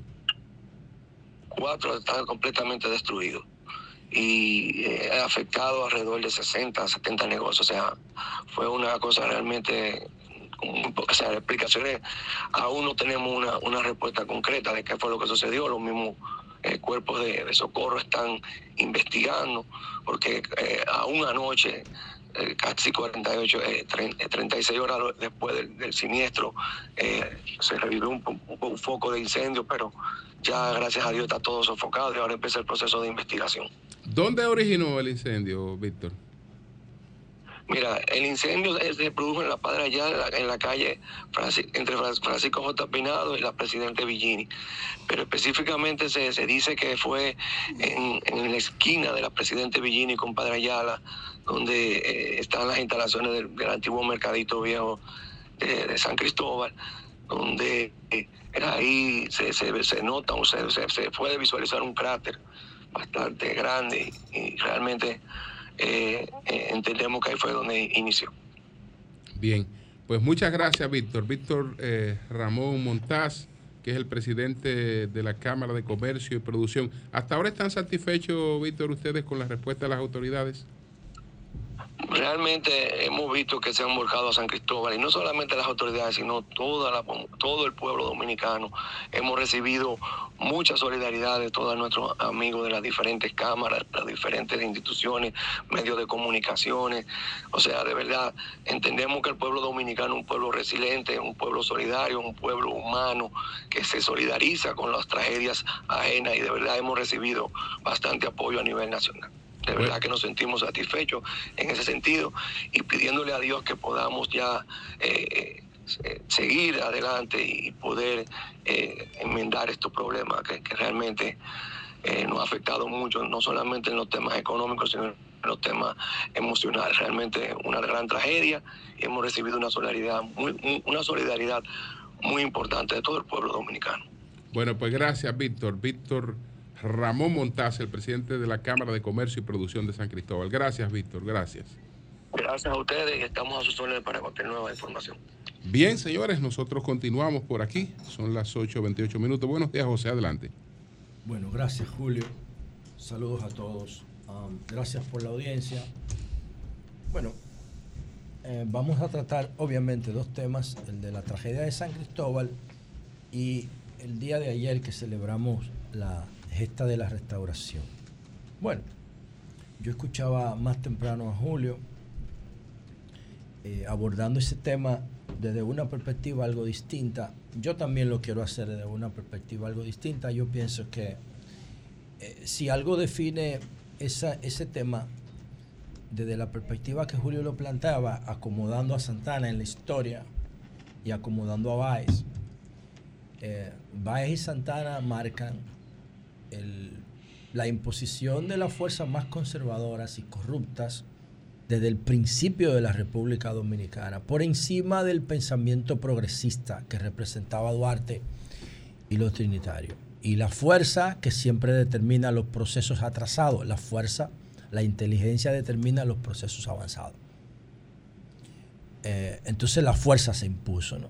Y se impuso la fuerza a través de Santana, en la Primera República y de Báez, y luego se impuso en la Segunda República con Lilis, que era Santana, pero versión de la Segunda República. Y después se impuso la, la, fuerza con Trujillo desde 1900. Bueno, después se impuso con la invasión de 1916, que yo considero que fue positiva para la República Dominicana. Esa invasión norteamericana creó la base del Estado moderno y luego entonces se impuso la fuerza con Trujillo desde 1930 al 61 por encima del pensamiento progresista de las de la inteligencia como forma para solucionar conflictos, para planificar proyectos, para resolver problemas. Y luego entonces después de Trujillo se impuso la fuerza con Balaguer, 23 años, la cuasi dictadura, 23 no, porque los últimos 10 años de Balaguer no son iguales que los 12. Entonces, los 12 años también el pensamiento conservador se impone y después lo que ha venido después de, la, de los 10 años de Balaguer ha sido una expresión del desorden ideológico dominicano porque no es tan definido lo, la, corriente ideológica es una mezcla de lo que se puede hacer después del, 90, del 96 para acá. Pero en realidad lo que yo quiero enfocar en el día de hoy es como nosotros podemos utilizar la inteligencia para planificarnos y aplicarle reflexiones progresistas a tradiciones conservadoras. ¿Y cuáles son esas? Los días no laborables como el de ayer que tuvimos. En la República Dominicana nosotros tenemos un calendario definido por 365 días. Todo el mundo occidental tiene eso. Y entonces ahí hay 365 días, pero a esos 365 días laborables, en los cuales los dominicanos producen 113 mil millones de dólares según datos macro, el PIB de República Dominicana al 2022 fue de 113 mil millones de dólares, ya anda por 120 y pico según Wikipedia, actualizado a hoy. Pero nos quedamos con la cifra más conservadora, que son 113 mil millones de dólares. Si tú mm, divide esos 113 mil millones de dólares entre 165, tú tienes que descontarle 90 días. ¿Por qué? Porque hay 52 domingos que no se trabajan, hay 26 sábados que se trabaja por la mitad y hay 12 días feriados. Entonces, eh, ¿qué nos queda si hacemos, si restamos los 90 días? Nos quedan 275 días. En 275 días, los trabajadores dominicanos y los dominicanos mandando remesa y los préstamos y la cooperación internacional y todo, generamos 113 mil millones de dólares.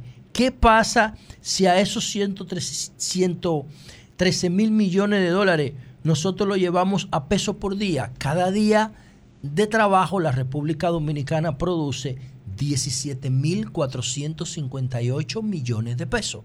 17.400 millones de pesos. Ahora, ¿qué ocurre si esos 17.458, 17.500 millones, para redondearlo, nosotros lo multiplicamos por los,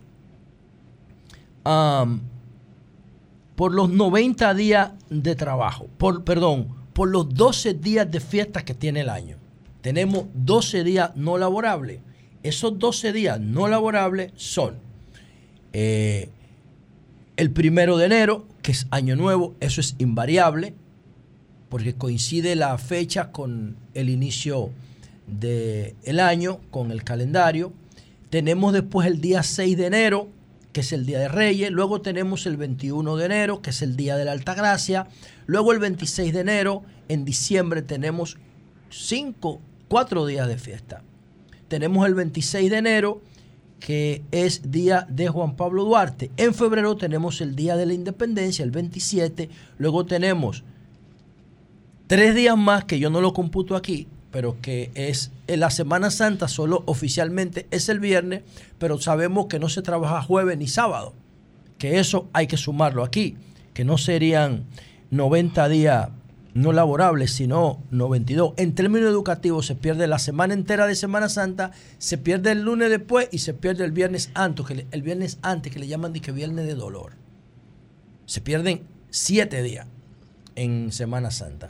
Después de Semana Santa tenemos el primero de mayo, Día de los Trabajadores, el 8 de junio, el día que el buey habló, el día del Corpus Christi. Perdón, José, una, un simple señalamiento.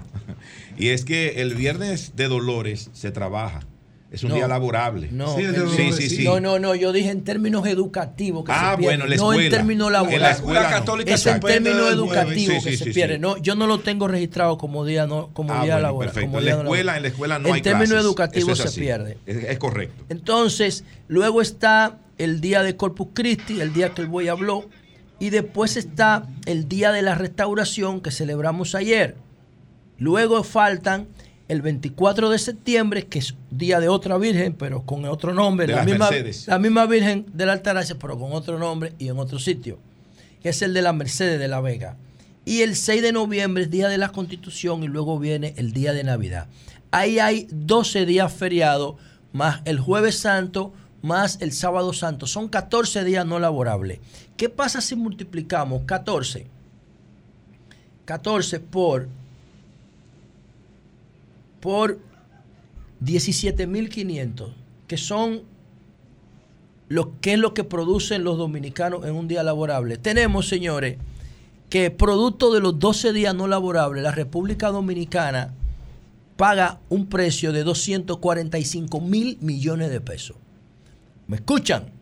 245 mil millones de pesos. ¿Cómo resuelve el pensamiento progresista esto frente a las tradiciones que han impuesto esos días no laborables? Lo resuelve de la siguiente manera. Para que ustedes vean lo importante de que la política se estudie, no solamente se sienta y usted coja una bandera y salga a vocear disparate para la calle, una consigna, y qué papá, que peñe que va. Eso no. Sino, ¿cómo, ¿qué pasa cuando la política se estudia? 245 mil millones de pesos le cuestan al país los eh, días no laborables, los 92 días laborables. ¿Qué, cómo, cómo, ¿Cómo plantear esto? Pero déjenme hablar. Esto. Aquí está. Un equipo de apoyo de aquel lado, No, no, no es un equipo de apoyo. Lo que pasa es que ellos, quieren, ellos creen que yo le voy a cortar. Ahí está voceando Danisa, Lea, Joel, Jovita. Están voceando disparate de aquel lado de la cabina porque ellos creen que uno le va a cortar su día no laborable. Sí, sí, Pero esperen a ver lo que yo voy a plantear ahora. ¿Por qué lo que yo voy a plantear? Yo entiendo que para nosotros no sacrificar esos 245 mil millones de pesos que le cuesta a nuestra economía los eh, días laborables, no laborables que tenemos, los 14, nosotros podemos tener 12 fines de semana largo en el año. 12 fines de semana largo. Ustedes se imaginan que la República Dominicana pueda tener 12 fines de semana largo al año, que serían 12 mini vacaciones. Eso se puede lograr simplemente acomodando estas tradiciones conservadoras. La mayoría son conservadoras. La mayoría son conservadoras, las tradiciones que imponen los días de fiesta. ¿Y cómo se puede lograr esto? Sencillamente cogiendo todos los días, los 14 días no laborables del año y reprogramándolos profundizando la reforma que llevó Pelegrín Castillo al Congreso. Pero como Pelegrín Castillo es un conservador radical, movió algunos días de fiesta en su maravillosa ley y dejó los religiosos y los patrióticos eh, fijo, pétreo. Porque el pensamiento conservador, católico y político entiende que si le mueven esos días de ahí, la celebración no va a tener el mismo impacto. Y yo no creo que sea así. Entonces, ¿cómo lo veo yo? Vamos a volver al calendario. Decimos, repetimos, para que la gente siga en contexto, que si ponemos los 14 días no laborables por 17.500 millones que vale un día productivo en República Dominicana, el resultado son 245 mil millones de pesos. Eso es lo que le cuesta a nuestra economía los 14 días no laborables del año. Y yo digo que si se reprograman, pueden ser productivos para la economía y pueden ser beneficiosos para la familia porque puede programar sus fines de semana largo. Tenemos la oportunidad de tener en nuestro calendario 12 fines de semana largo respetando el Viernes Santo, respetando la Navidad y respetando el primero de enero. En, en, la Navidad estamos haciendo una concesión a la religión, porque es el día del nacimiento de Jesús. Y en el Viernes Santo también estamos haciendo una concesión a eh, la religión católica cristiana, porque se conmemora eh, la muerte de Jesús. Esos dos lo estamos respetando y el primero de enero porque no se puede cambiar, porque es una celebración occidental eh, prácticamente global. Ahora, ¿qué se puede hacer con esto? Bueno, simplemente usted mueve todos los días no laborables para los lunes, porque si lo pone los viernes, afecta el sábado. Se ponen todos los días no laborables para el próximo lunes, asociado con los 12 meses para que en cada mes del año haya un fin de semana largo, que empiece un lunes. Entonces, todo en enero, en vez de tener cinco días de fiesta, solamente vamos a tener uno. Uno solo. que puede ser a finales de enero. Entonces vamos a tener el de finales de diciembre que va a coincidir con el 1 de enero. Entonces el 1 de enero lo vamos a tener de tres días. Ese sería el primero. A finales de enero ponemos otro fin de semana largo. Movemos el Día de Reyes para el final de enero. En febrero tenemos otro fin de semana larga. ¿Cuál vamos a tomar de ahí? Vamos a tomar el Día de, la Virgen de la Altagracia. Y lo movemos para, para eh, finales de febrero. A finales de marzo, que no hay día de fiesta, ¿cuál vamos a tener? El, el Día de Duarte lo movemos para allá. Pero ¿significa eso que no vamos a celebrar el Día de Duarte? No, eso lo pongo ahora. ¿Significa que no vamos a celebrar el Día de la Virgen de la Gracia? No, eso lo pongo ahora. Entonces, en abril, ¿qué tenemos? La Semana Santa. No hay que hacer nada porque ese se celebra. Pero a finales de abril vamos a tener otro fin de semana largo. En abril vamos a tener dos mini vacaciones. Lo mismo que en junio. Vamos a tener un fin de semana largo el día que el buey, el, el buey habló. Y así vamos a tener un fin de semana largo cada mes del año, unas mini vacaciones que la va a planificar el sector privado, la economía, el sector turístico y la familia. Y la va a poder disfrutar cada fin de semana largo. Ahora, ¿qué vamos a hacer e-, para que el pensamiento conservador no se tire a la calle a protestar? Bueno, como nosotros tenemos 245 mil millones de pesos en pérdida, cuando esos fines de semana largos se consoliden, ese dinero no se va a dejar de producir. Lo que significa que una franja del PIB por encima del 4% que le dedicamos a la educación, nosotros lo vamos a producir económicamente. Vamos a aumentar el PIB. Eso es, una, eso es más impactante que una reforma fiscal. Eso, eso, eso es más que el 4% de educación. Entonces, como nosotros vamos a producir tanto dinero y ese dinero paga impuestos, entonces, ¿qué le vamos a decir a los conservadores? Mira, tú tienes preocupación porque el Día de Reyes no se celebre. No, no te preocupes. Que en el presupuesto nosotros vamos a poner una partida para la celebración del Día de Reyes. Para que se celebre bien. El Estado va a hacer un programa de celebración junto con las iglesias. Lo mismo va a pasar para el Día de la, de la Virgen de la Altagracia. Nosotros vamos a hacer un programa oficial de celebración del Día de la Altagracia para que tú no te preocupes porque lo vamos a mover y vamos a hacer toda la solemnidad, le vamos a poner recursos públicos, el presidente va y lo que ustedes quieran. Y ustedes marchan eh, como ustedes quieran allá, güey, de calzo, amarrado, en, en, fila, como ustedes quieran, no importa. Y prenden todos los velones que ustedes quieran. Pero no vamos a afectar la economía. ¿Qué significa eso? Que ningún día laborable, ningún día no laborable del año se va a celebrar entre semana. ¿Y por qué lo digo? porque ayer era miércoles. Entonces, hoy, ¿qué yo sentí en el tráfico? Una disminución importante por encima del 50% en el flujo de tránsito.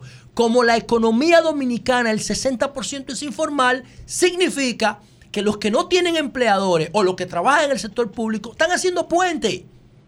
Están haciendo puente y van a conectar con el fin de semana. ¿Por qué mañana ese tráfico va a bajar otra vez? Lo percibí también en los peajes ayer. Cuando salí de aquí, que estuve en, el este, en el día de ayer, cuando intenté salir por el peaje, la fila era de casi 500 metros para salir. Un miércoles. Dices, wow. ¿Y para dónde va esta gente? Hace puente.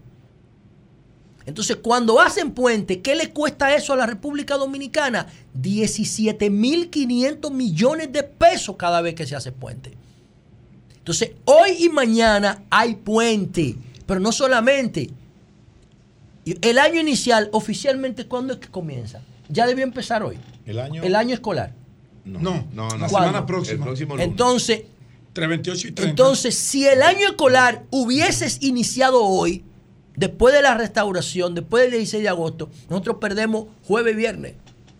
Pero si nosotros hacemos esa celebración de la restauración el lunes que viene, la economía no se detiene, la economía no se interrumpe.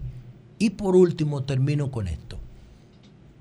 Si nosotros tuviéramos esta visión progresista de programar los días no laborables para no afectar e interrumpir, interrumpir la producción económica, ¿cómo hubiésemos tratado el día de la restauración? Bueno, nosotros hoy eh, o ayer, 16 de agosto, el presidente, si no hubiese ocurrido la lamentable tragedia de San Cristóbal, el presidente da su discurso de Pedernales, pero paralelo a eso, que tiene un interés para él, porque era su, reelección, su anuncio de reelección, el Ministerio de Cultura, el Ministerio de Educación y el ITLA hubiesen presentado a la sociedad dominicana el primer videojuego y una serie animada sobre la, la, la guerra de la restauración. Y hubiésemos lanzado una colección de figuras en modelo NFT virtuales y en modelo físico, como hace Grandes Ligas todos los fines de semana, que libera colecciones de sus peloteros. Y, hubiésemos eh, anunciado al país un álbum virtual de NFT con la figura de Luperón, con la figura de Lilis, con la figura de Santana, con la figura de todos los que jugaron un rol protagónico en la guerra de restauración. Y así nosotros mantenemos viva con una serie animada y con un videojuego, un videojuego con, con premios para generar la atención de los niños con, con, premios programados en su guion. Que eso es lo que hacen las grandes empresas de videojuegos, que programan premios en el guion para que los niños busquen los premios mientras juegan. Entonces así nosotros mantenemos viva y conectamos a las nuevas generaciones con los restauradores, pero no interrumpimos el dinamismo de la economía y no sacrificamos esos 245 mil millones de pesos que le cuesta a la sociedad dominicana la celebración entre semanas de los días no laborables. Cambio fuera. Bueno, señores, tenemos en la línea telefónica al doctor Wilson Gómez, presidente del Instituto Duardiano de la República Dominicana. ¿Qué lío armado usted, don Doctor Wilson Gómez. Doctor, ¿cómo está usted? Tremenda propuesta hizo. Don Julio hizo un lío. buenos días, doctor. Vamos a ver, que no lo estoy escuchando aquí. Buenos días, doctor. ¿O estaba en el aire? ¿Él estaba en el aire? Ah, bueno, vamos a llamarlo inmediatamente. Vamos, a llamar inmediatamente al doctor Wilton. Llamarlo. al doctor Wilson Para que reitere esa gran propuesta de sacar a Santana del Panteón Nacional. No, no, pero no, eso, eso es. Pero tú, tú viste lo que dijo Julio. Exacto. Él no escuchó ese gran planteamiento. Lo que, lo que dijo Julio que hizo que la Trinitaria era uno de cuatro. De cuatro movimientos. Sí, de cuatro sí pero está bien, pero tú no puedes estar en el, en el altar de la patria, en el Panteón Nacional, donde se honra la patria, cuando tú eliminaste la patria. Pedro Santana no, fue que se comportó mal, eliminó la patria. Pero es que hay que entonces sacar otro ¿Tú entiendes? Más. En el Panteón Nacional, en el, en el hay Panteón que sacar de la patria, más. tú honras a los héroes de la patria, pero Pedro Santana no fue de que, se portó mal, porque la eliminó en el 61. Don Julio la mató. explicaba en su comentario esta mañana que aquí todo el mundo era pro algo. Sí. Pro inglés, pro francés, pro español, todos eran pro algún país mucho más grande, mucho más fuerte para buscar un protectorado. Claro, pero estamos hablando de la República Dominicana. Pedro Santana no fue que se portó mal, te repito, él eliminó la República Dominicana. No la eliminó. ¿Cómo tú puedes tener un altar de los héroes de un país donde está el que eliminó el país? Porque eliminó República Dominicana con la anexión. no fue eso habría que sacar de los hechos históricos a muchos bien, otros. Bien, vamos, vamos a ver. Creo que tenemos al doctor Wilson Gómez aquí. Buenos días, doctor. ¿Cómo está usted? Buenos días, Julio. Ay, Julio, prepárate. Qué maldito lío. Doctor. De mi amigo. ¿eh? Prepárate. No, no, no, no, tenemos. Doctor, eh, no explíquenos, explíquenos, explíquenos un poco esta, esta, esta propuesta que está haciendo el Instituto Duartiano. Bueno, miren, eh, de verdad que primero agradecer a ustedes la oportunidad de contribuir, ¿verdad?, con estas discusiones históricas que son siempre muy enriquecedoras. Mire, eh, en el caso particular del instituto, nosotros tenemos una posición asumida con relación a la figura de Pedro Santana. Eh, nos cuidamos mucho de no hacer un juicio de valor superfluo eh, con respecto a esa figura, sino que ha sido objeto del tratamiento, ¿verdad?, de quienes son historiadores en el instituto. Y esa posición de los investigadores nos lleva a nosotros a asumir esa actitud y a formular ese reclamo en justicia histórica. ¿Qué pasa? eh, Santana desde antes de configurarse el Estado dominicano ya eh, tenía en su cabeza, junto, como tú dijiste, con mucha propiedad, con otros que estaban con los franceses, otros que estaban con los ingleses, otros que estaban con los españoles y hasta con los norteamericanos. Bueno, pero en definitiva, eh, gente que no tenía fe en lo que era el proyecto trinitario. Y sí, los trinitarios y Juan Pablo Duarte, ese equipo de hombres y mujeres, sí tenía claro de que el pueblo dominicano tenía que ser el realmente protagonista de su accionar para conseguir una verdadera independencia. Por eso en el proyecto de constitución de Duarte, que es un proyecto que se escribe en 1843, están delineadas claramente las posiciones de esos dominicanos que estaban alrededor de la Trinitaria. Ellos procuraban realmente una, una independencia, no una separación, una independencia y consienten en el juramento trinitario para sumar ese grupo en separación definitiva, pero eso quiere decir independencia, porque la separación es un asunto episódico, momentáneo, pero la cuestión de independencia es cuando se consigue ese gobierno propio que se consiguió. Entonces, entonces Santana eh, no solo eh, comienza con esa poca fe en el pueblo, sino que además interfiere, interviene, irrumpe en la Asamblea Nacional, ¿verdad? Para la primera constitución e impone el 210 en un abuso en el ejercicio del poder militar que él detentaba, porque a Duarte nunca le permitieron estar en los campos de batalla, porque sabían que Duarte se iba a convertir, además del líder, cívico, en el líder militar. Y eso se quedó muy claramente eh, establecido en esa reunión famosa y en esa confrontación que tuvieron ahí en Sabanapo y donde a Duarte, esa junta central gubernativa que estaba alrededor de Santana y apoyaba a Santana, llamó a Duarte con su Estado Mayor cuando Duarte quería atacar las tropas que estaban en Asua y que estaban utilizando a los dominicanos.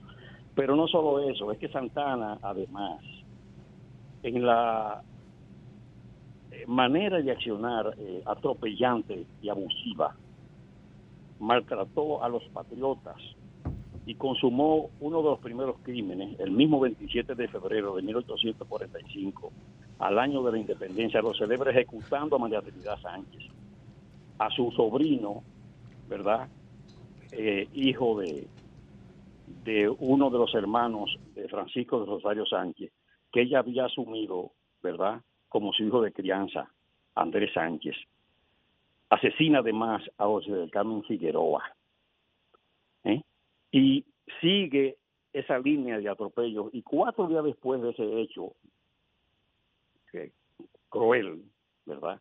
Entonces le manda una comunicación a través del ministro de Interior a la familia Duarte y le da un plazo no determinado, pero a la mayor brevedad para que abandonen la República, la República Dominicana, porque la familia Duarte, al decir de ello en esa comunicación, se había constituido en una fuente de perturbación de la paz pública en la República y esa gente tuvo que salir del país. No quedó un Duarte en el territorio nacional.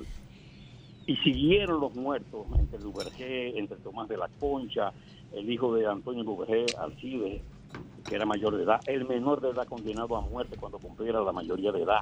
Pero y todos estos crímenes siguieron hasta llegar a la restauración con el mismo José Contreras y ese grupo, y luego Sánchez con 20 compañeros asesinado porque a, Sánchez no podían juzgarlo porque no había ley, ni estaba en vigencia la española y ya se había eh, derogado la dominicana, la ley dominicana.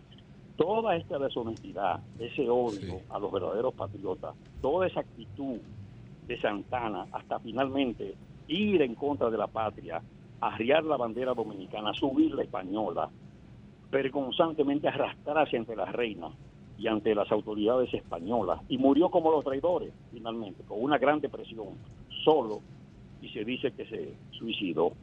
Ahora, te digo, ellos fueron y tuvieron al lado del proyecto trinitario. Ramón Santana, su hermano, que era totalmente diferente, fue un patriota desprendido, siguió la línea eh, trinitaria, desprendimiento y ejemplo, lo que no fue Pedro, y eso hay que estar claro. Entonces Pedro debe estar donde él quiso estar, porque él dijo que quería estar al lado de su hermano Ramón. Debe irse a la iglesia del Seibo, no hay duda. Ahí hay que llevarlo a él. Es verdad que es verdad que doctor. Santana tenía origen mexicano, doctor. Doctor. Eso yo no lo Doctor, puedo confirmar. doctor, eh, yo respeto mucho todo eso que usted ha planteado. Ahora hay que ubicarlo en el, con- en el contexto de los hechos. La política que hoy dirimimos de manera democrática, expresando nuestras diferencias, eh, sobre todo a través de la libertad de expresión, en esa época no se dirimía así. La política se dirimía con sangre. Y, el- eh, y un político, y un político que ha descubierto un- una conspiración para matarle, porque usted sabe que todo aquello que derivó en la muerte de María Trinidad Sánchez, incluso quien lo puso en evidencia fue Narcisazo. Fue, fue Narcisazo, que usted sabe que cada vez que se daba uno trago, eh, pues lo hablaba todo. Entonces, eh, eh, la conspiración para matar a Santana, me refiero, la conspiración para matar a Santana, porque no era, no era la, la conspira- la conspiración, la conspiración no era para, para, para, para llevarle flores. No, Era no es para era- la, la conspiración que encabezaba Francisco Rosario Sánchez era para matarlo.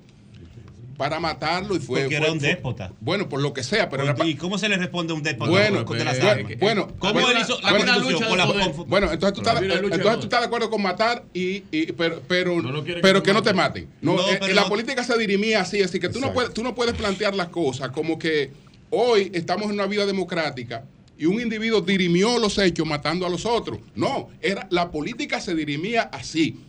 De- de- Desde luego, nos hemos civilizado y ya la política se dirime de otra manera, pero, pero, pero ese era el contexto en el que se dirimía la política entonces. Entonces se mataba de aquel lado y se mataba de este lado también. Adelante. Julio Duarte, como te dije, ya había concebido su proyecto de constitución. La línea trinitaria. Su proyecto no, no, doctor, excúseme, su proyecto no.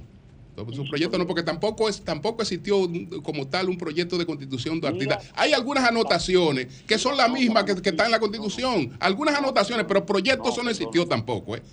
Eso no existió, eso no, en, en parte está en un proyecto de constitución. Perdóname, mira, Sí. el original de ese documento, Sí. nosotros se lo acabamos de pasar al Archivo General de la Nación. Sí, hay unos, unos, unos apuntes que, que- que tuvo su hermana, pero, pero esos apuntes, esos apuntes, esos, esos apuntes eran lo mismo que estaba. Es, es que nuestra, eh, hermano, eh, la, la constitución nuestra es la constitución de Cádiz, es la constitución de Haití, es la constitución americana. Er- las, las ideas salían de los mismos lugares. Como Claro. todas las constituciones de América. Oye, Claro, era lo mismo.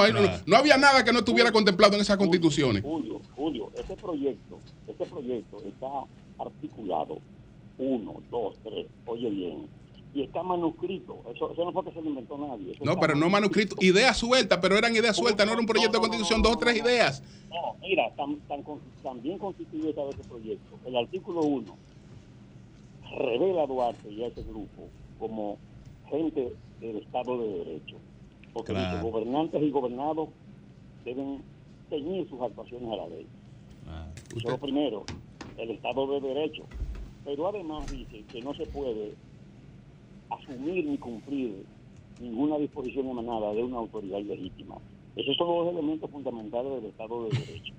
Pero además, en este proyecto estaba tan acabado que Duarte dice, en una segunda parte nos referiremos a la Sí. inamovilidad de los jueces y a la administración pública, la carrera de la administración ok, pública. ok. Oi- Oiga bien, era un proyecto avanzado. Pero Esas eran usted- las ideas que se- que- esas eran las ideas Pero que cuando se, cuando, hay- cu- cua- cuando, cuando esas ideas usted la contrasta con la constitución que se aprobó, ahí no hay ningún elemento que no estuviera contemplado en la constitución que se aprobó, en nuestra primera constitución, que excúseme que se, que se fue el doctor, en nuestra primera constitución, en la que hubo constitucionalistas bastante experimentados que habían estado eh, porque nosotros tuvimos una delegación en la discusión de Cádiz. La, eh, Buenaventura Báez estuvo en la discusión de la constitución haitiana y fue, y fue quien encabezó esa, esa reforma, eh, digamos, la reforma constitucional no, sino la, la elaboración de nuestra primera constitución. Entonces, todas esas ideas salían de las constituciones que les sirvieron de base a eso, porque de un sitio se sacan las ideas, las ideas salen de, de- de algún sitio. En- en- Entonces, bueno, pero eh, lo importante es que yo creo que se puede hacer homenaje a Duarte sin caer en ese fanatismo. Lo que deben poner a Santana como padre de la Porque- patria. porque ese al problema- final esta sociedad es un reflejo porque, de él. porque ese problema eso, Ya, eh, eso, eso no, todo ya, eso, no, eso no lo sustenta dando vuelta a eso eso. no lo sustenta por ejemplo la Academia Dominicana de la Historia no está en esa línea la Academia no está en esa línea entonces yo creo que la- la- las cosas hay que enfocarlas en el contexto Claro, en el pero, contexto en el, que- eh, en el- en el en- contexto Santana, en el- padre de en la el- en el- patria. y ya, y no jodemos más. Y cuando ganemos los progresistas, lo Sí. quitamos y ponemos La constitución ya. por la que juró Pedro Santana en su contexto era su contexto y él lo conocía. Y él quiso incluso volver a ser presidente en el contexto de la constitución. Él le entrega, él eliminó la constitución por la que él juró. Él le eliminó todo lo que era la República Dominicana por lo que él juró. Entonces, en el mismo contexto de él, que él conocía, que él fue presidente varias veces, él eliminó su propio contexto y eliminó la República Bueno, Dominicana. esa- ¿Cómo tú le puedes decir a un niño, a un estudiante, mira, estos son los ejemplos de la nación, los ejemplos de la patria, e incluye a el que eliminó el país? ¿No lo va a entender el niño? Esa ya no existía. Sí, sí. Le- Esa ya no existía porque ya se había probado incluso la del 58. Esa no existía. Y sí. Ya, ya, ya, ya, ya- ya era otra la constitución. No obstante, no obstante, Pero eso, era fue, de eso- república. eso fue un grave error histórico. Claro. Eso fue un grave error histórico. Y que, que a España tampoco le interesó eso nunca. España, eh, España nos había abandonado a nosotros y no le interesaba la anexión, eh, esa anexión. Eso fue, eh, eso fue un error histórico. Eh, eh, pero Y tiene que pagarlo. Estamos, eh, sí, A su figura tiene que pagarlo, sacándolo del ahora, ahora ¿cuál, ¿quién no lo ha cometido? Sí, pero a ese nivel nadie. no, no, el único, él es el único que lo ha cometido. Te voy a poner un ejemplo. En el mundo, yo creo, en América Latina. Déjame ponerte un ejemplo para que, para que tú veas cómo, cómo se construyen los países. Con el propio Duarte. Y es un ejemplo que nosotros lo mencionamos mucho. La primera rendición de cuentas. Tú vas con mil pesos. Eh, Vuelve con a 780. Sabana Juez y tú vuelves con todo el dinero. 780. Y devuelves y rindes cuenta. Perfecto. Pero tú, sabes, 780. pero, pero tú sabes cómo se construía la patria en esos momentos. Es un buen ejemplo. Pero para construir la patria en esos momentos había que robarse vaca y puerco para alimentar a toda esa gente que estaban ahí. Es decir, había- no, no, no, espérate. Porque tú, no, no, porque tú, no, pero tú, necesitas, tú necesitas, tú necesitas, tú necesitas, tú necesitas es al individuo que haga eso. Pero tú necesitas al individuo que tiene la responsabilidad, que tiene una tropa ahí que alimentar y que tiene que buscar como sea para alimentar. Él tal vez no puede venir a rendir cuenta. Tú y le preguntas, ¿cómo tú, cómo tú alimentabas a esa gente? ¿Y cómo tú te la hacías? ¿Y cómo tú te la arreglabas? Él no puede rendir cuenta, pero eh, ¿qué, fue lo que, ¿qué fue lo que detuvo a los haitianos ahí? Los hombres. ¿Qué fue lo- los hombres que estaban hombres ahí? que estaban ahí. esos hombres. Entonces, entonces, Decidido a lo que sea. entonces, tú me pones que el ejemplo, del, el ejemplo de la patria es tú haber tenido unos recursitos. Que no lo usaste. Y no lo usaste. Anda la po- Donde- Vamos, el ejemplo, el donde- ejemplo es donde entregar- sobraba necesidad. Es la anexión, el No, no, ejemplo. no, no, no, no, entiendo. no, es que la no, patria no, se no. construye con distintas cosas. No, es que la claro, patria se construye con claro, distintas cosas. claro, y está Duvergé. Es con distintas cosas que se construye la patria. Duvergé. bueno, ahí había una serie de gente que había, Cabral, que, había, que había que, resolver todos los días. Sí. todos los días, todos los días. Entonces, entonces, entonces había que hacer lo que sea para, para, para, sostener- No, pero eso es parte. El- la- así se sostuvo la patria. Eh, en cierta la, la mayor Es la, parte del eh, Claro. la mayor eh, yo entiendo que la alegación que pudiera era una lucha de poder claro, claro. ahí había una lucha de poder y en esa lucha de poder no habían los derechos que tenemos Pero hoy. no todo está permitido. entonces. No entonces está permitido. allá eh, eh, en ese momento el que eh, perdía perdía la vida porque no se perdía con votos ni con elecciones ahí se perdía con la vida Bueno, señores, son las 9, 11 minutos. El ingeniero de Línea Ascensión, ministro Coño, de Obras Públicas, está con nosotros. Palo. uy qué duro Vamos a conversar con él. Y no Cambio de fuera. constitución.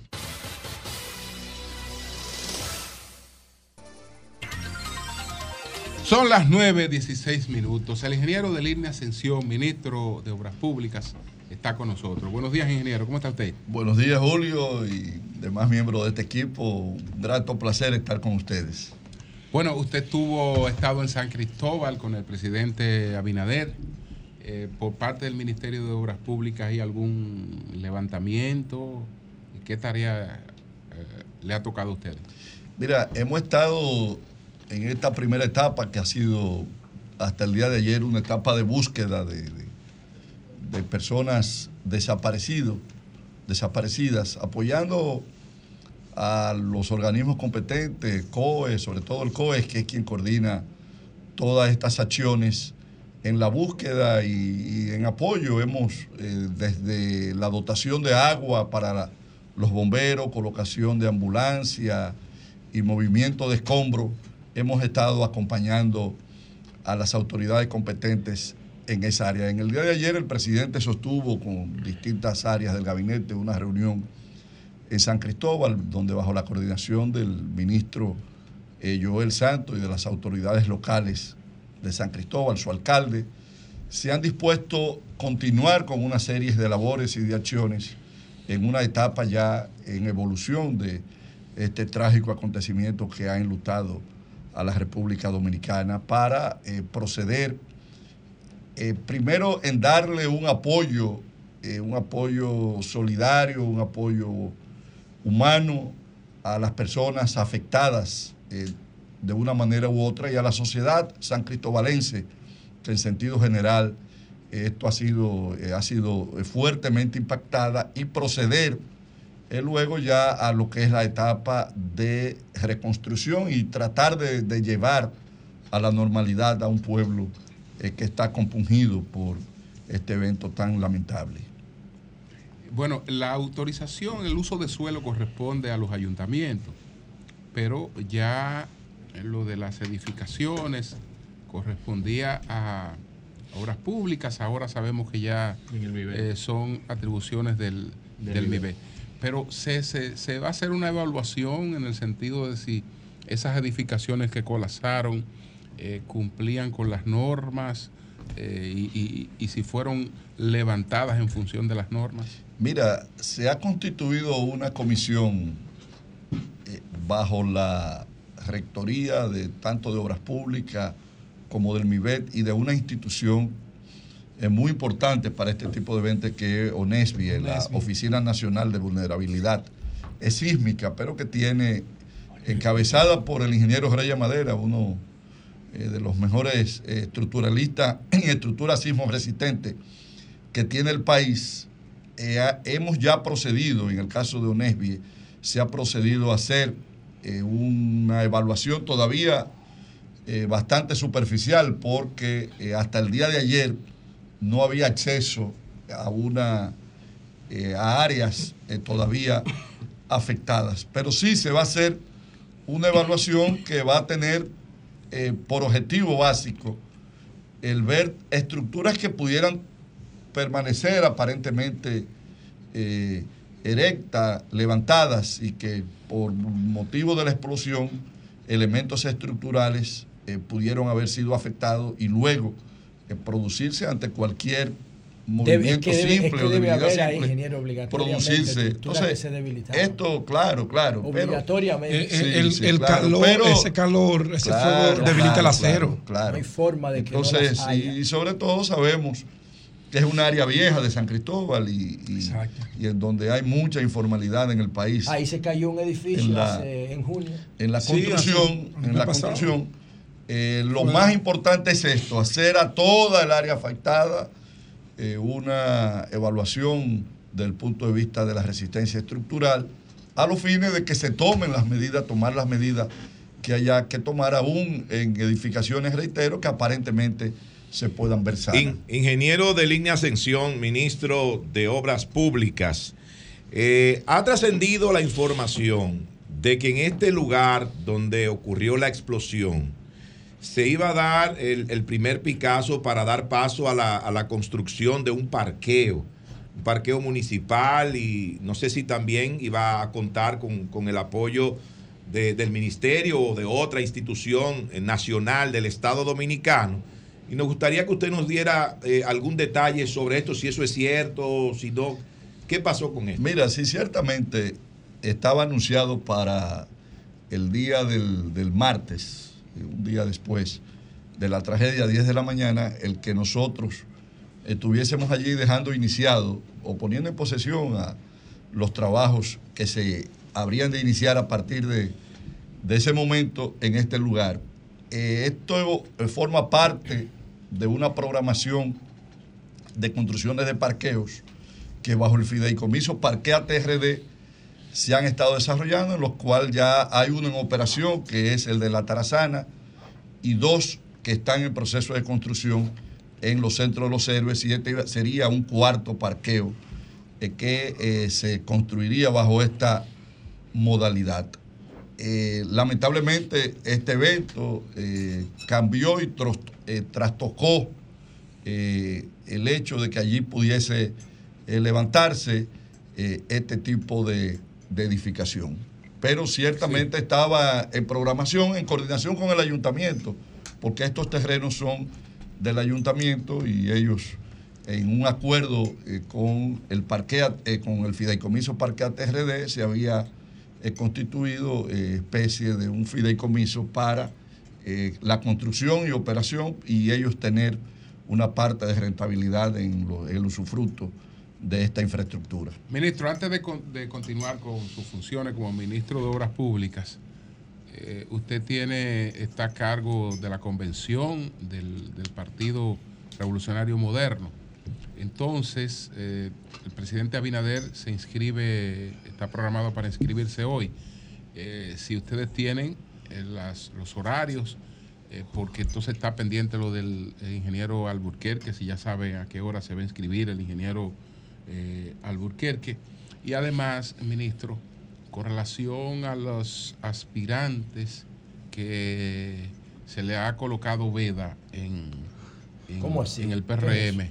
Hay unos aspirantes que, Los que- diputados que- que han sido vedados. que tienen un tema pendiente. Sí, hay varios casos, es un solo caso, a- hasta ahora que se conozca públicamente. Mira, con, con relación La a la es primera... un impedimento momentáneo. Con relación a la primera parte de tu pregunta, Una prohibición. sí. en este momento debe estarse efectuando la inscripción del ingeniero Alburquerque por este compromiso con ustedes. Eh, no estoy allá, pero están los demás miembros eh, de la comisión y nos representa ahí tanto el director ejecutivo Dionisio de los Santos como el doctor Salvador Ramos, que es el vicepresidente de la comisión. A las once y media de, la, de hoy, de la mañana, está pautada la inscripción a la precandidatura del PRM del presidente Luis Abinader. Él irá al PRM. Bueno, esperaremos, no tengo ahí a las once y media ahí, nosotros. Ahí sí. No, mira, estuve también. Usted va a estar ahí. Pedro, Estuvo Pedro. Pedro, Ya- bueno, ya no eh, tendrá ese compromiso. oye, eh, ya- ya- No, ya- ese es el Ah, ejercicio ya democrático que está haciendo el ya. PRM. No, y habiendo Bueno, cumplido con este sí, compromiso sí, sagrado. sí, Claro. sí, El si no- ejercicio si nos democrático, entendemos yo lo hasta las once y media. Quieto que lo vamos a dejar libre. Si no nos entendemos hasta las once y media, estaré cumpliendo el compromiso con ustedes. No, pero mira, estuve con Guido, estuve con la compañera Delia Ortiz. Ah, bueno. Delia, Ortiz, claro, una gran amiga. Que se inscribió. Pero, ¿y ella- ella- Sí, ella sí. llevó el millón, ingeniero? Ella- Claro, claro. Mira, Delia es, una persona, primero viene de una militancia del PRD eh, y reconocida en, ahí en la, en la Vega, de histo- raíces históricas. Claro. eh, eh, tiene José raíces históricas de, a través de José Oh, Delio sí, Guzmán, que fue claro. uno de los íconos eh, de los, del PRD. Sí, ella Así es. buscó Sí. su, Su millón. Su millón. Y ese Claro. millón no es reembolsable. No, es Si perdió, se odió. Pero No, yo no, veo, no, yo. Perdón, van a ser pocos millones Pedro, porque nada más se no va a inscribir. y- más. Y- y- Y no, al pero- presidente también le van a cobrar un millón. Claro, claro, claro. Pero el presidente Bueno, ya. no, no, no, pero, pero es- del es punto, precandidato, pero del punto claro. de vista de tiene que tener el mismo tratamiento y cumplir con, con los mismos requisitos de los demás. Tú sabes que Delia es empleada del Ministerio de Obras Públicas. Ay, pues la van a votar. Ah, no, no, no. no. Si No, al no, ministerio, no, ella hizo una recoleta No, ya. no, no, no, ¿Usted le ayudó? ¿Usted le ayudó con algo? Una empleada suya, usted yo tiene que me- ayudarla. Me sorprendí. Mire, sorprendido. Delia. Ministro, ministro, y con Delia relación es una gran amiga. Con relación a los, a los, aspirantes, Ah, han sido sobre todo aspirantes a diputados, a los que se le ha puesto un impedimento, ¿cuántos son esos aspirantes? Mira, Julio, tomamos una decisión con respecto a uno de los casos ya instrumentados en justicia. Eh, de los demás, sometimos toda la lista. Una lista de 4.000, cerca de 4.600 eh, precandidaturas. Y hemos estado a la espera de informaciones concretas que permitan a la comisión tomar una decisión. A ese respecto, la comisión deberá para principios de semana tomar eh, ya una decisión de la aceptación o no de precandidaturas. La Pero perdón. diputada, Ah, la diputada Pilarte de La Vega sometió un recurso de reconsideración. Sí, le fue rechazado, y- le fue rechazado. Pero fue ante ustedes, pero ellos van ahora al tribunal. No, no, no, no, no, no, no. Ella lo, lo- ella lo sometió ante el tribunal. Ante el Tribunal Superior, Superior Electoral. Ya le falló. Sí, en contra. Ya, le ya ella no será Le candidata. fallaron en contra. Se le De- declaró inadmisible. Se le declaró inadmisible. porque ellos decían que ellos que, que tienen No otra agotó instancia, procedimiento, que no agotó otras claro, instancias claro. que debió agotar previamente a eso. ¿Y cuáles serían esas cintas? Lo debió haber sometido dentro de la propia comisión un recurso de reconsideración. Primero. Sí. Allá El voló, primero, sí. ella voló. Y en derecho hay una expresión que dice electa una vía, cogieron una Cogieron vía una equivocada. ya. Sí. Mire, Julio. ministro, antes de, de- de- de- de- Lo voy a sacar Y un los otros casos, ministro. Estamos esperando, haciendo acopio de informaciones y se tomará una, la decisión que haya que tomar nosotros en este porque hubo ya un caso Sí. eh, Sobre eso. puntual de Sí. eh, eh, instrumentación ya de un expediente ante la justicia.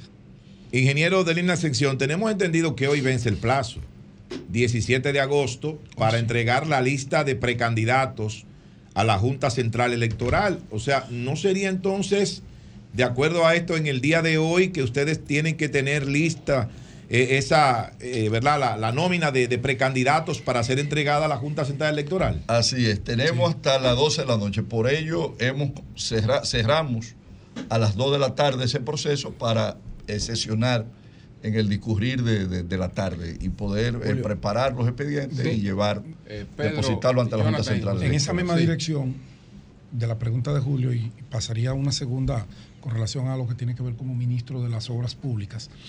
Eh, hay diputados actuales que tienen señalamientos, no así una acusación formal como la que se hizo con la diputada Pilarte, Rosamalia Pilarte de La Vega. Ellos, esos precandidatos también están en la misma eh, situación de Rosa porque no han sido anunciados. Incluso hay diputados actuales de eso que tienen señalamientos muy específicos por parte del Ministerio Público. Mira, hemos solicitado información. No es la misma situación, bueno, no es lo mismo el que se haya podido expresar de modo público algún tipo de imputación o de referencia a alguien que cuando ya ha habido, se ha instrumentado un caso. Son dos cosas, eh, dos cosas distintas. E inclusive en el caso de la diputada no es, eh, nosotros somos, debemos de ser respetuosos de la presunción de inocencia. No es con esto que la estamos incriminando ahora. Alguien que tiene un caso en la justicia eh, debe de tener el suficiente tiempo para definir su situación y además también debemos de velar eh, por eh, preservar la- el nombre y la integridad del colectivo, el colectivo que es Partido Revolucionario Moderno. Y el que tiene un caso ante los tribunales, no es que estamos diciendo bajo ningún concepto que sea eh, responsable, que sea culpable, pero debe de tener Se quitan el tiempo, ruido. debe de tener el tiempo para aclarar. Mire, ministro, ah, sí, sí, antes, a la segunda pregunta, escúchame, Jonathan.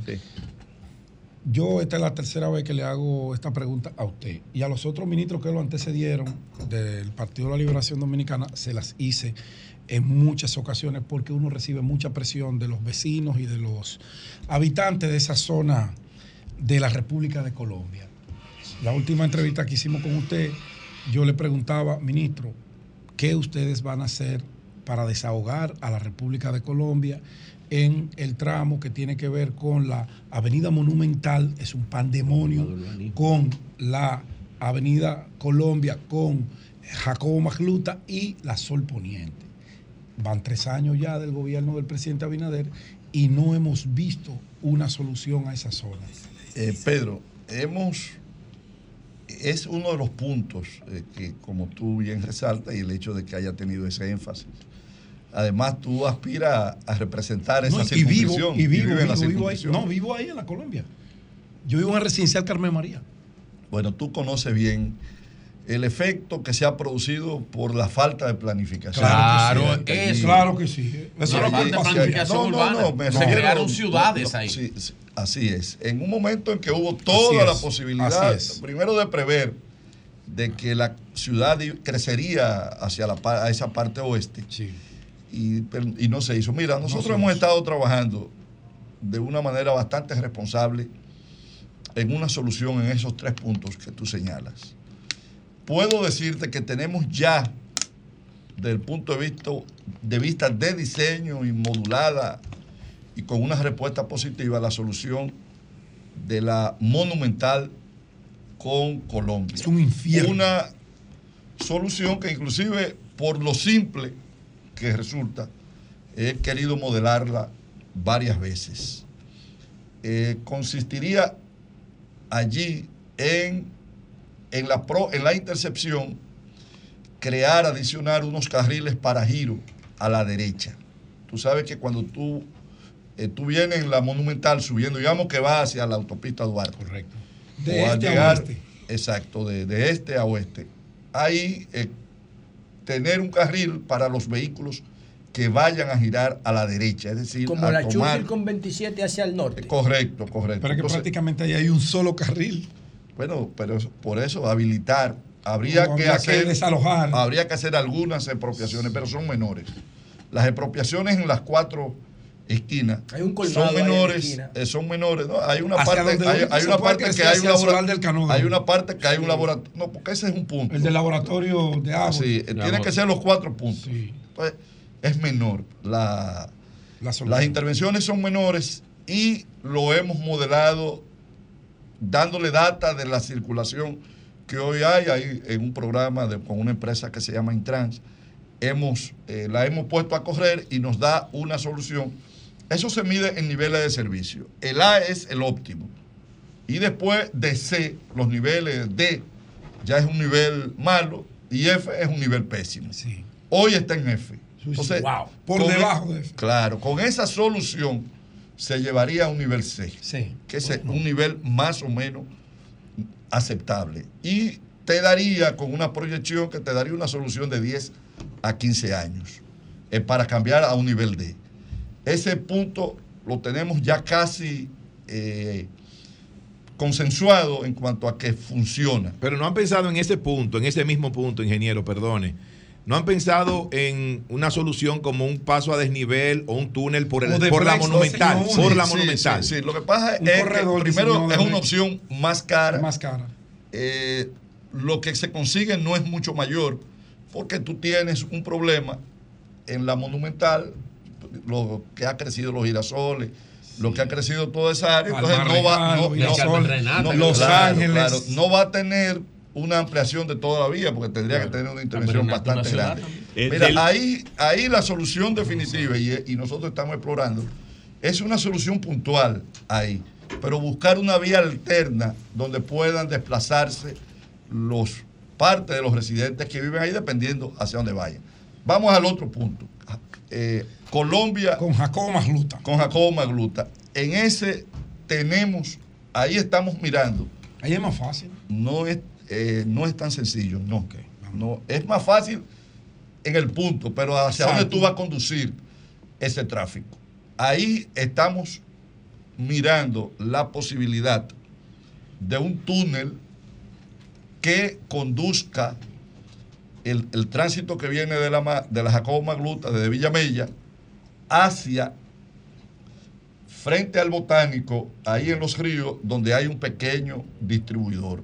Hacia ahí se llevaría el tráfico y luego buscar una solución y que está ya planteada en la rotonda de INTEC.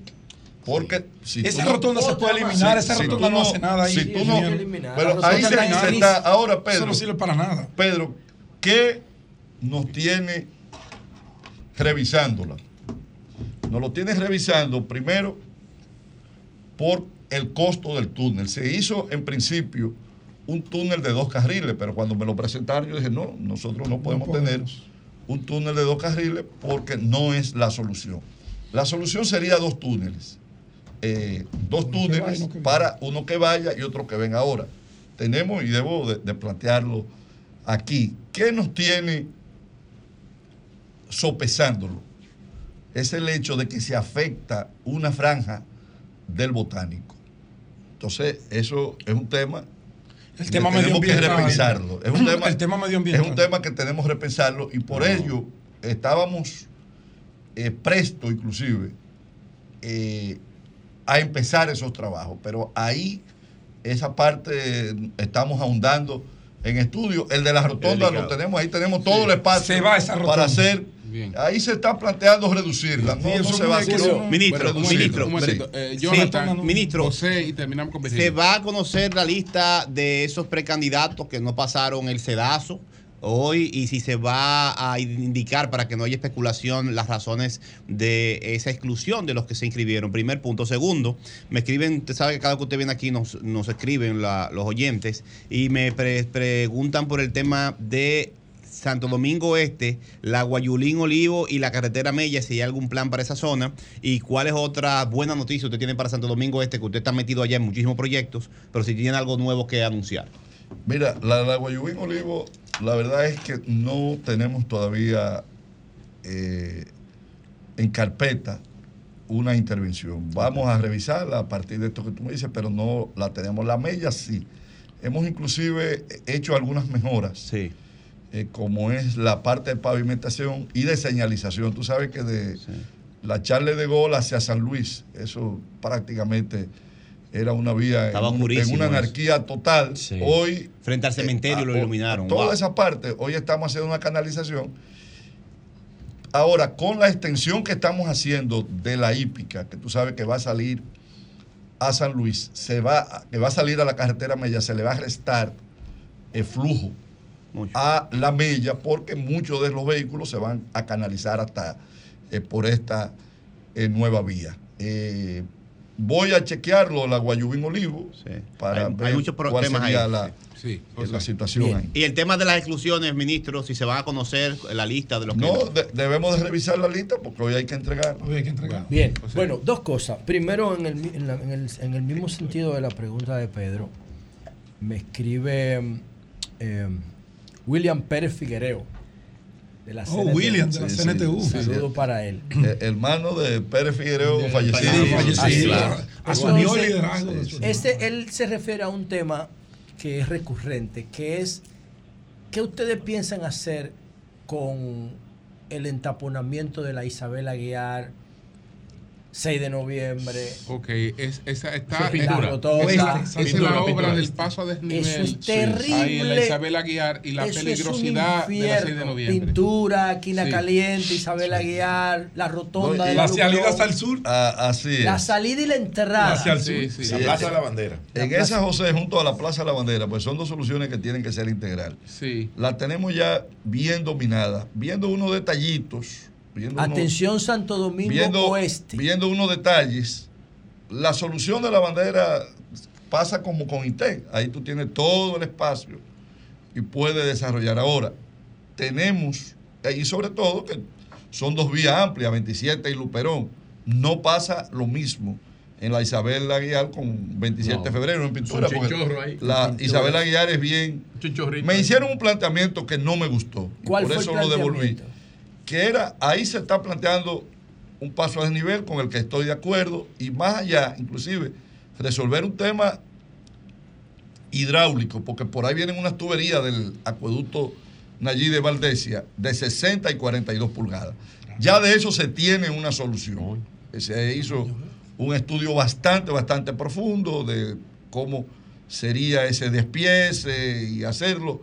Los esa parte está, desde el punto de vista de diseño, dominada. Ahora, ¿qué no me estaba cuadrando? ¿Qué me estaban planteando la Isabel Aguiar en un solo sentido de vía para tratar de hacer un par vial? El par vial es una vía que sube y otra, que, baja, con la Luperón. Entonces yo decía, no, es que hay puntos, hay puntos que es distante y debemos de buscar una solución Claro. que no afecte también un desarrollo comercial que por años Eh, Es cierto que ese proyecto habido. estaba en el corredor Duarte de Odebrecht. Sí, sí, sí, sí, ciertamente. Y eso no estaba. presupuestado cuando estaba en el corredor Sí, Duarte. lo tenían presupuestado, sí, pero no tenían todavía diseños definitivos. Tenían diseños. Oh. ¿Y para eh, cuándo bastante Santo Domingo. Oeste pudiera haber una solución para ese Mira, infierno? nosotros deberemos de tener definido el punto de vista de diseño este año. Y a principio de año. Este año. no, no, tenerlo desde el punto de vista de diseño. De diseño. de diseño.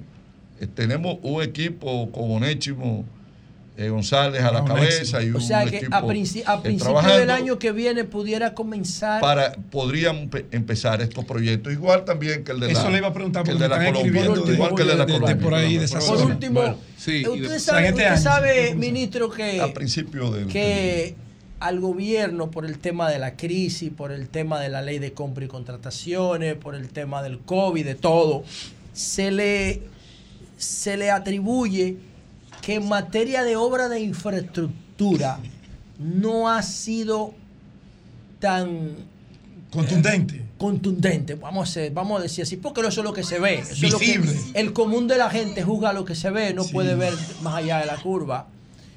Eh, de- hecho, una vez yo escuché a Fello Suberví cuando yo estaba en la universidad decir que Balaguer le había sugerido a él que no invirtiera en cosas que no se ven, que por eso él no invertía en drenaje. En drenaje. Fello Suberví cuando era síndico.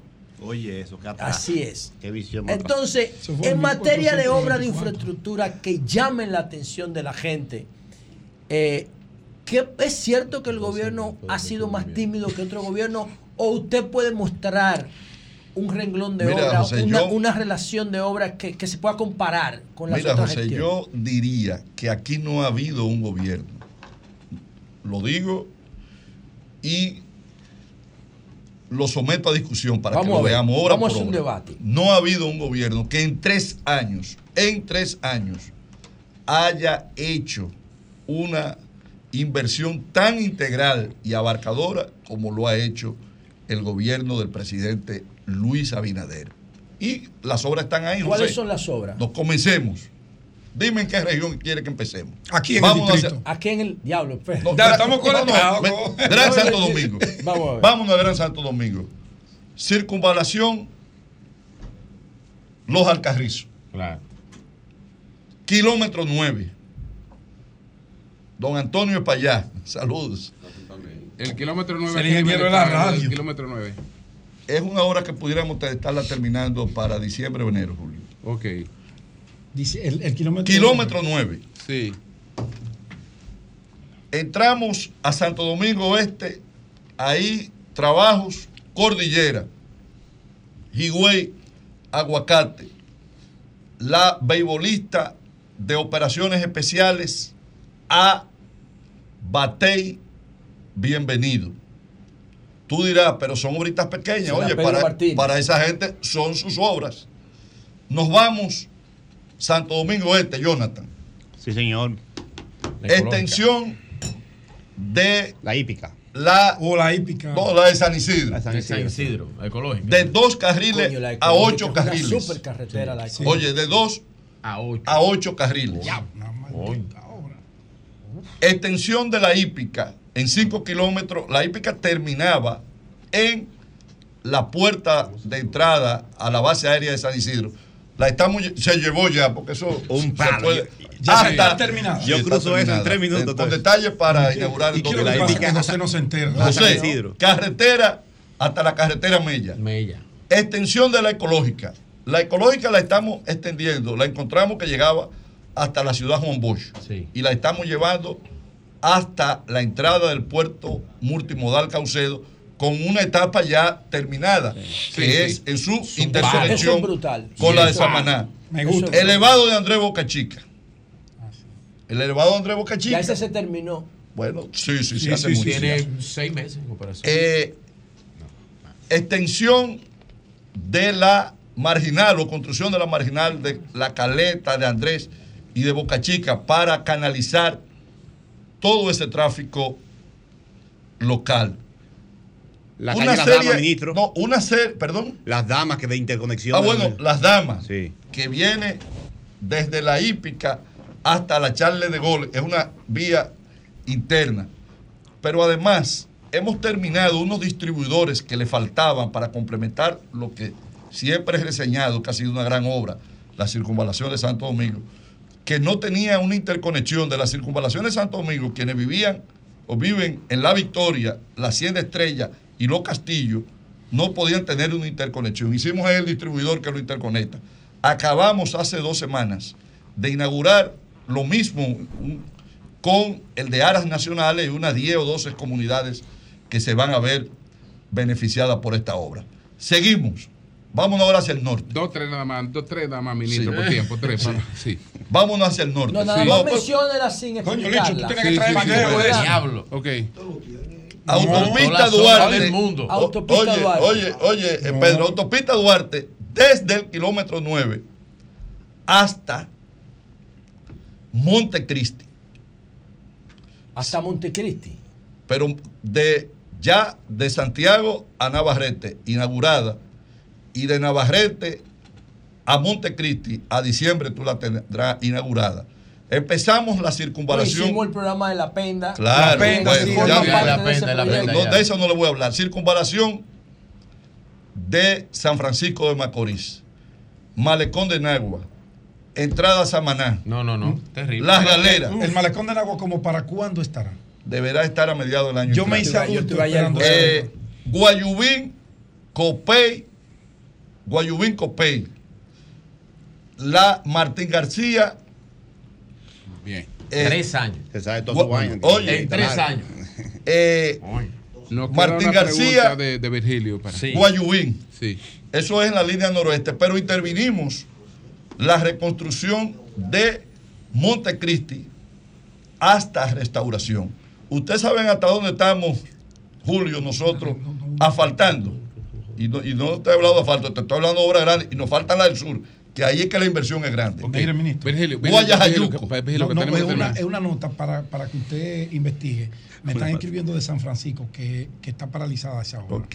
Ok. Es bueno que Bueno, usted le dé sí, una. Bueno, checadita. eh, aquí están las redes explotándose y precisamente voy a hacer esta pregunta ya porque cuestiones de tiempo. Preguntan, eh, ingeniero, le preguntan dentro del plan de asfaltado, que usted no lo ha mencionado, pero eso es gigante y he visto Oye, alguna y el de hacer y documentación, el de hacer y Te contener. está ayudando a los alcaldes. La ciudad modelo Mirador Norte en la etapa 1 está solicitando el asfaltado, que usted eh, lo ayude a eso. Y preguntan también eh, que si hay algún tipo de acción para que evitar que lo que pasa en la Jacobo eh, llegue, a la, eh, llegue a la situación de la República de Colombia. Eh, preguntan ellos también, y es un mismo asunto del urbanismo que hemos estado hablando. ¿eh? No, no, es al revés, que lo de Colombia no pase en la Esa- en la Jacobo, Exacto, en la exactamente, para sí, evitar sí. que Jacobo- para evitar en la Jacobo Sí, que lo de la Colombia llegue. Bueno, La Jacobo que una visión de que Balaguer a propósito. inmensa en aquella época. Sí. La Jacobo la hemos reconstruido, igual también que la que Sí, verdad. Todo el, el- el parque Mirador. Mirador. Norte. Norte. Sí, e- esa área de ahí de Ciudad Modelo, junto a, a otros sectores de Santo Domingo Norte, están dentro de la programación de asfaltado que estamos desarrollando. Ok, ahí está la Perdón, respuesta ministro, para la- están reclamando un bono, un bono para los empleados de obras públicas que está pendiente. Ah, me lo están escribiendo a mí también. ¿Qué es eso? Como que hubo una exclusión con eso, ministro. A unos sí, a Bueno, otros se no. entre- no, no, se- eh, hay un bono que se da por desempeño y los re- responsables de área son los que señalan Aquí- sobre Si la no se base de desempeñó, parámetros no le a toca. cuáles empleados. O sea, no es para todo por default, es No, no, no, no. Los encargados de área tienen que señalar a quienes les corresponde. los que hacen el trabajo, Eso es sobre la base de, Del de- desempeño. De desempeño. Bueno, pues muchas gracias al ministro de Línea Ascensión. Bueno, recordar, Julio, que de aquí él va a Se ha construido la un- la inscripción, inscripción del presidente presidente. Claro, Abinader y, y- como- y veré como si encuentro algo de la de Ramón. Si todavía se han dilatado. Le, le doy un abrazo a, a mi buen amigo Ramón Mire, pero el- el, la- líder de Licho en algún Eh, momento. y la- pero va a ser Licho lo abandonó. Va a ser por él se queja de Va a Licho. ser por primaria, Licho. Va a ser- una primaria. José, y nos faltó el sur, José. Nos faltó el sur que va desde Cabo Rojo. Oye, desde Cabo Rojo hasta Barahona, circunvalación de Asua, circunvalación de Baní. Entonces, eh, en tres años. Bueno, señores, Bueno. pues muchas gracias al ministro de Línea Ascensión. Muchas Si gracias. Cambio más. fuera. Son 106.5.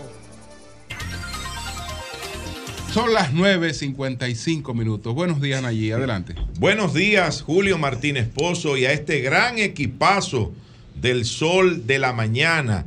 Buenos días a todo el país que nos escucha.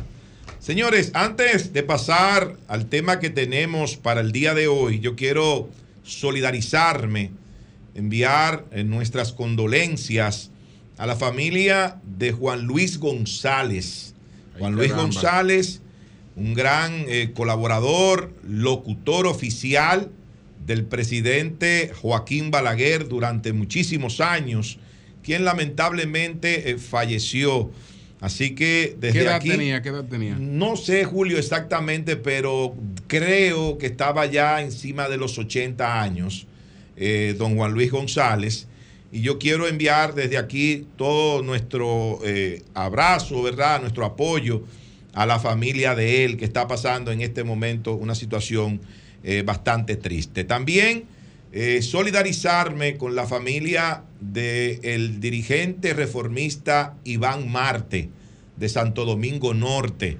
Iván Marte, según nos informó temprano nuestro amigo eh, Joselito Laos de Santo Domingo Norte, nos dijo que falleció ayer eh, por un infarto. Eh, Iván Marte tenía 50 años apenas. 50 años apenas tenía este dirigente, amigo nuestro del Partido Reformista Social Cristiano en Santo Domingo Norte. Así que también nuestras La- condolencias comida chatarra lo mató. para sus familiares. Miren, señores, yo voy a empezar este comentario leyendo esta cita. Yo voy a leer esta cita y luego de leerla les voy a decir de quién se trata. Lo que sí sabemos es que ahí no había ningún tipo de tanquería, porque siempre que hay una explosión dicen, explotó un gas. Bueno, ahí no había gas, ni había tampoco combustible líquido. ¿Qué fue lo que, se, qué fue lo que explotó? Se dice que una caldera, pero casualmente, el mismo día de la explosión, iban a dar un primer Picasso para hacer un parqueo en la zona, para rescatar esa área que es propiedad del ayuntamiento y que estaba todo desalojado. Entonces, ¿qué sucedió ahí? ¿Qué encontraron? ¿Qué explotó? Porque ahí no había nada operando. Esto lo dijo el ministro de Industria, Comercio y MIPIMES, Ito Bisonó, con relación a esa terrible explosión, a esa gran tragedia que afecta a el pueblo de San Cristóbal.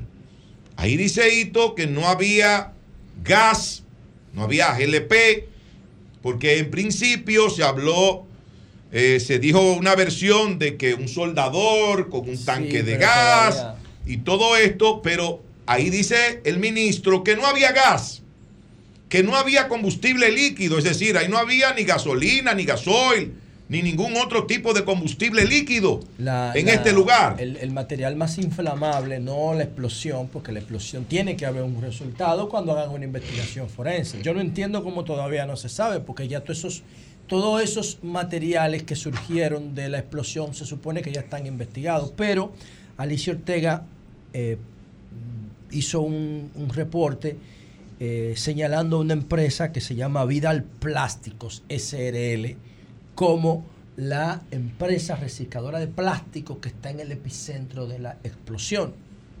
En los plásticos te pueden generar combustión como combustible, pero no te pueden generar explosión porque son inorgánicos. Habría que ver qué generó la, la explosión. según la- las videografías, Pero el eh, eh, plástico los videos sí que aparecen esa- ese hongo de de hongo cámaras, negro. de cámaras de seguridad a cierta distancia, señores, es una explosión el problema es- terrible. el problema hay, no es- hay nada. Por el eso yo problema- no lo traté hoy el tema porque me falta información. El problema, eh, José, de todo esto es la fuerte explosión que ocurrió en ese lugar. ¿Qué había ahí? Que hay quienes dicen que la onda expansiva de esa explosión se llegó a sentir hasta dos kilómetros desde ese lugar. Eso es lo que Óyeme, eso no es paja de coco, como dice el pueblo, ¿eh? Estamos hablando de una explosión muy fuerte, la que hubo en este lugar. Entonces, si no había combustible líquido, si no había gas, ¿qué había en este lugar? Yo pregunto, en el país tenemos los expertos, tenemos los investigadores forenses de incendios y de explosiones para hacer una investigación en esto y dar con la razón de esa explosión, de esa tragedia que ha enlutado no solo a San Cristóbal, sino que han lutado a todo el país. Si no los tenemos, bueno, señores, pero vamos a acudir al, al, al principal socio comercial de la República Dominicana, que son los Estados Unidos. El país siempre ha tenido buenas relaciones con este país. ¿Por qué no le solicitamos varios expertos eh, en investigación de incendios, en, investigación forense de incendios y de explosiones, para que se pueda determinar qué fue lo que ocasionó esta explosión? Que hasta el momento, hasta el momento, estamos hablando, señores, de 27 muertos, de 59 heridos hasta el momento, de nueve edificaciones gravemente afectadas y dentro de esas nueve, eh, cuatro prácticamente colapsadas. Entonces es una situación bastante grave. ¿Por qué? Porque si vienen estos expertos en la investigación de incendios y explosiones, que tienen el expertise, ¿verdad? Que tienen eh, el know-how, como se dice, el conocimiento, y hacen un levantamiento en el lugar y pueden determinar cuál elemento químico está presente en una alta concentración tienen hace rato, en eh. este Pero lugar. aquí lo tenemos, eso se está haciendo. Se puede Es que Está decir- caliente el fuego todavía. Se- El área. No, ya hay tiempo. Hay No. tiempo para eso. Hay, Pero, pero que hay se- técnicos allá. pero que se tomen si el tiempo. Claro. Pero que se tomen el tiempo para que no digan una cosa ahora y después estén aclarando Eso lo que es dijeron primero. 2023. Entonces, esa eso- es, no esa es nuestra sugerencia a las autoridades que están haciendo ese trabajo de investigación en el lugar donde ocurrió esta explosión en San Cristóbal. Buscar los técnicos que sean Los bomberos necesarios son expertos en eso. sean dominicanos o extranjeros que puedan venir a trabajar ahí, a hacer un levantamiento para determinar las razones, las causas de esa explosión. Oye lo que decía esta mañana el presidente de la Cámara de Comercio de San Cristóbal, que en el lugar donde se entiende que hubo la explosión, hay un cráter enorme, hay un cráter enorme en ese lugar. Entonces hay que ir a ese lugar y a toda esa zona para determinar cuál elemento químico se encuentra en alta concentración y que pudo haber ocasionado, que pudo haber provocado esta gran explosión. Porque el país, San Cristóbal, se merece una explicación de lo que provocó esa tragedia. Gracias, Julio. Cambio y fuera. 10, 9 minutos. A propósito, Nayí, de tu comentario de Humberto eh, Paniagua con algo que planteaba más temprano. Buenos días, Humberto. Adelante. Buenos días, buenos días compañeros. Miren, más temprano en la mañana yo saludaba la decisión del gobierno de incluir al J2 en las investigaciones conjuntamente con el Ministerio Público y de las demás instituciones que tienen la responsabilidad de investigar lo ocurrido allí. Y lo decía por lo siguiente, hacía un recuento histórico para poder descartar la posibilidad de que esa explosión la hubiese provocado un tanque de gas y decía que en el año 2016 se produjeron entre un periodo de 16 días, entre febrero y marzo del 2016, se produjeron tres explosiones de envasadoras de gas en la República Dominicana. Se produjo en febrero una en Los Ríos, luego se produjo la explosión de Mario Gas en Alma Rosa y a finales de marzo, el 25, se produjo la explosión de una envasadora de gas en Hinoa, San José de las Matas. Y en las tres explosiones, los tanques que explotaron allí eran tanques de más de 2.500 galones de gas. Y la explosión quedó circunscrita al perímetro de la estación de combustible. Luego se produjo la explosión de la envasadora Copegas en Licey al Medio, que provocó la muerte de 11 personas, pero el impacto y la cantidad de muertes que provocó esa explosión fue un edificio contiguo a la envasadora de gas y por la hora en que ocurrió, porque fue a las 6 de la mañana. Por lo tanto, yo decía que era imposible que un tanque de 500 galones de gas, que lo puede tener cualquier edificio de apartamentos en este país, haya provocado esa explosión. Entonces, hacía referencia de que tampoco tiene nada que ver con caldera, de que, que andan diciendo que ya había una caldera, porque aquí han habido acontecimientos de explosión de calderas. La, la última creo que fue la cuando explotó la caldera del ingenio Colón en San Pedro de Macorís, luego una explosión que se provocó Cristóbal en una empresa eh, que procesa comestibles y dicha explosión también quedó circunscrita al perímetro de dichas empresas. Entonces solo, y con esto no trataba de lucubrar, sino decía, miren, veamos el video de lo que ocurrió en septiembre del 2020 en el puerto del Líbano, cuando 2.750 toneladas de sustrato de amonio explotaron allí provocando la mayor explosión no nuclear registrada en los últimos 100 años. Entonces yo decía, cuidado si ahí había algún material que tuviese que ver con amonio, porque el amonio tiene dos usos. Está el uso industrial, que es cuando se usa para fines de la minería, para explotar y provocar derrumbes de tierra, para la extracción de materiales y dos, el uso como fertilizante en la agricultura. Porque el amonio es hasta superior a la urea desde el punto de vista de la composición química de eh, hidrógeno que posee porque posee un 38% de hidrógeno, que es lo que provoca el crecimiento acelerado de las plantas. Por eso cuando yo buscaba esta mañana la composición de la urea, que es 40-00, y buscaba la composición del amonio, que es 30-00, resulta que entonces el amonio desde el punto de vista de la agricultura es más provechoso para el crecimiento de la planta que la propia urea por lo que exhortaba a, las autoridades a que no descarten ningún elemento que los pueda llevar a tener una conclusión eh, lo más acertada posible de qué fue lo que ocurrió allí. Ese era el aporte que quería hacer. ¿Cómo no? Pues muchas gracias, Humberto. Muchas gracias. Muchas gracias. Gracias a ustedes. Bueno, pues continuamos aquí. Buenos días, Jonathan. Adelante. Muy buenos días, República Dominicana. Saludos para toda la gente de trabajo que nos honra con su sintonía. Dígame, Pedro. Gracias, hermano. Antes de que comience tu comentario, dar una información.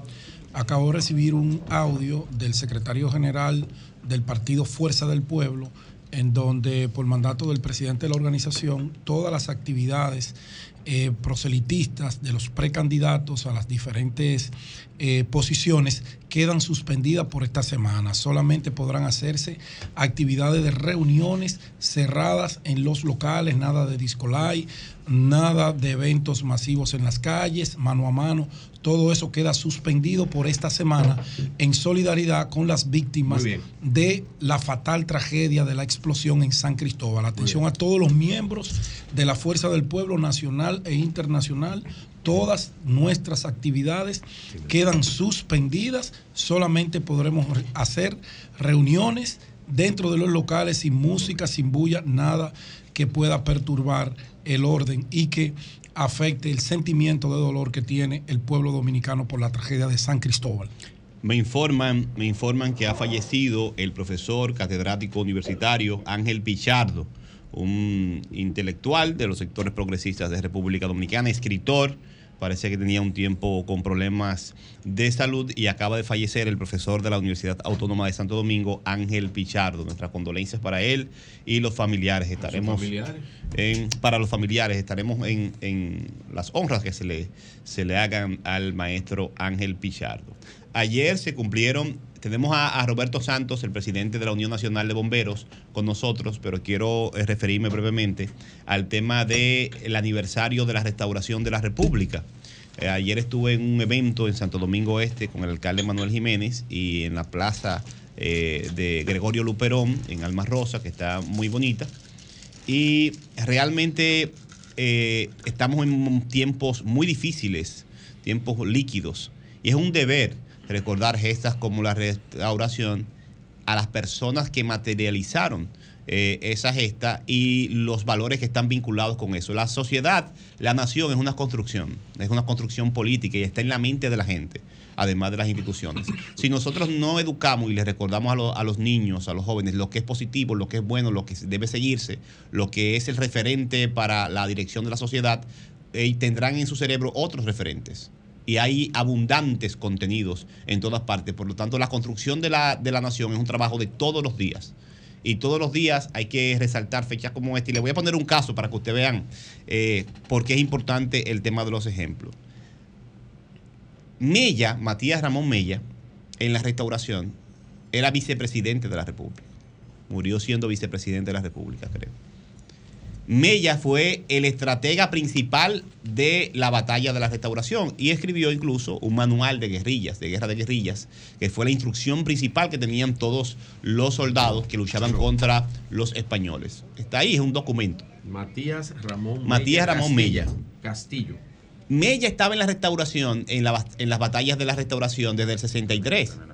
Pero él comenzó con los trinitarios en el año 1838. Que Mella fue vicepresidente de la República, escribió el, el- el manifiesto. No, no, que dicen allí que no es Matías Ramón, sino Ramón Matías. No, es- es Matías.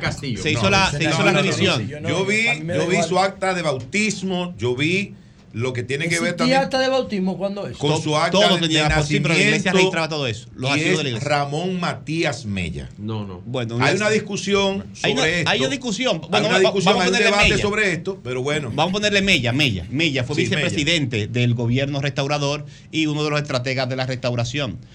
Fue cuando usted lo encuentra en la restauración, quiere decir que él tuvo casi tres décadas bregando en el medio. No solamente con la parte teórica, porque los trinitarios estaban formados, tipo militar.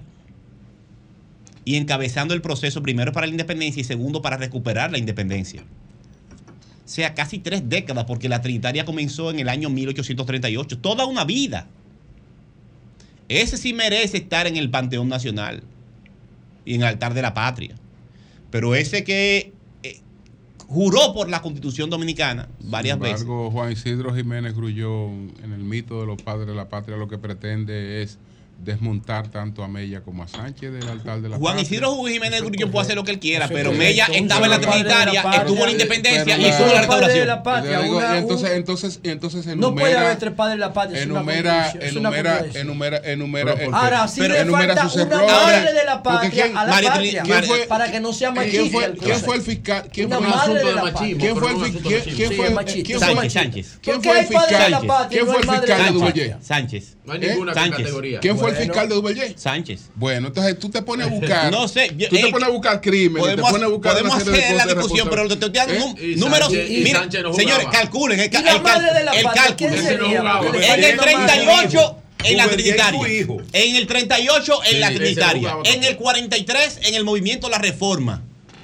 En Haití se metió con un grupo de haitianos para tumbar al gobierno, eh, Mella. Y en el 63 está encabezando el proceso de la restauración. Toda una vida. Ese es un ejemplo Sí, de sí, ideas padre, y Sin embargo- acción. Sin embargo, fue santanista. Fue Matías Ramón santanista, fue Mella. santanista, sí. Pues, sin embargo, fue Mella fue santanista. santanista, Cerró claro. Pues, va- casi todo el mundo fue Sí, sí. santanista porque Bueno, Santana era pero- con, No, controlaba no, todo. no, no, no, Pero- era contradictorio pero- Santana pero- no, no. Pero don Julio, No apoyó ¿y- la atención. y ahora tenía sí, Ahora, eh, no podemos ubicar que entre las se va. ¿Y mujeres del entorno ¿A cuál se iba a unir? ¿El que de tenía el la ejército primera los cuartos? De la primera Lo contradictorio es tú estar en el Panteón Nacional y haber abolido la No, nación. Yo sugiero que se haga un levantamiento de quienes están en el Panteón Nacional y se haga una depuración también. Bien, ahora Pero, tenemos. perdón, para que tú sigas, dentro de la Ese primera república, incluso hasta la segunda, hasta la restauración, no podemos encontrar una mujer que pudiera ser la María madre Trinidad de- Sánchez. No tiene La la madre de la patria. María Trinidad No, no, Sánchez. No tiene la Estoy característica. promoviendo La eso y en madre Santo la Domingo Este le vamos a hacer una gran la obra madre la monumental. patria, Pero hay que meter una mujer A ahí. María Trinidad Sánchez. Es una concesión. Habría, que cambiar, habría que cambiar el nombre entonces de padres de la patria a padres fundadores como lo tienen los Estados Unidos. Bien. O sea, no importa, entonces- metemos más. Iniciamos la Metemos campaña, diez. José Luz y yo, para que haya Una una madre de la patria oficial, Bien. María Trinidad Sánchez. ser María Trinidad Sánchez. Claro que ¿Ustedes sí. la van a colocar por Una- cuota o porque se lo mandan? Exacto, yo estoy no entendiendo. ganó. María Trinidad. Sánchez, madre de la patria. Ahora bien, Madre de la delante patria, de los padres de la patria, tiene mucho que aportar. Claro. Aportó mucho. propone, yo lo secundo. Aportó mucho como parte de la familia histórica. Madre de la aportó patria, mucho María como parte de la familia histórica que la mató. Comenzamos el movimiento. Santana la mató. La, eh, eh, la familia La fusiló Sánchez. en el primer Sí, aniversario. espérate, la familia Sánchez, pero delante de los tres padres de la patria, lamentablemente María Trinidad no tiene las mismas calidades. Pero tiene, tiene, no deja esa, esa parte solamente a los hombres. Así que María Trinidad Sánchez, Sí, José Luis y yo comenzamos hoy una campaña una para. la- ¿Cómo bien, una patria no va a tener Bien, madre? Bien. Nada más padre. Coño, ¿y y quién puso ¿Y quién el pare? óvulo? Pero que no es por cuota, José. ¿Quién puso el óvulo Vamos, entonces? el tema de San? Cristóbal. Nada más el esperma José quiere vale. cuota ahora con la José historia. Una madre de la patria hace falta. El tema. El 33% No puede de la haber patria sin, retroactiva. Ahora, sin madre. La misma patria es una concesión femenina. El tema, la patria es una construcción y debemos construirla todos los días y señalar los ejemplos que debemos vaya En señalar. pocas partes del mundo Vamos- existen madres de la patria. No En este va a haber una, en este país vamos a promover eh, desde el Congreso primero, la madre de la patria, María Trinidad Sánchez. Bien, comenzamos hoy, José Luis, esa campaña. Eh, sobre el caso de San Cristóbal, eh, saludar la iniciativa del Banco Popular que aportó 30 millones. Ojalá que las empresas se solidaricen así con billetes, eh, ayudando económicamente No, a las también comunidades. el Banco de Reserva dio unas facilidades También, también. a todos los que están en esa zona involucrados, facilidades para el pago de sus Muy importante. Así debe expresarse la solidaridad con hechos. A propósito del caso de San Cristóbal, tenemos en el teléfono al intendente de bomberos de Santo Domingo Este y presidente de la Unión Nacional de Bomberos. Nos lo están, conectando con, con los bomberos, con Roberto Santos, porque realmente ha sido un trabajo extraordinario. Bomberos de todo el país están en San Cristóbal colaborando porque es una tragedia de impacto nacional. Algunos, me decía Roberto Santos anoche, llevan tres días sin dormir porque desde lejos se ve fácil, pero es un trabajo muy complicado, no solamente mitigar el fuego. Y tan mal que le pagan. Sí, el salario. No, es voluntario. el- el- No, hay, hay- hay algunos, bomberos no, que son fijos, algunos. que tienen un salario promedio inferior a los 15 mil pesos Oye, eh, en República Dominicana para arriesgar su vida cuando salen. Porque cualquier fuego, por más pequeño que usted lo vea, es un riesgo de vida. Ahí puede pasar cualquier cosa. El que va a tener un acá. fuego, un fuego fácilmente puede perder la Eso vida. es ¿no? una vocación Es también. una vocación, Sí, es un es trabajo de. Y servicio. por favor, Ahora- el trabajo de los tres perros.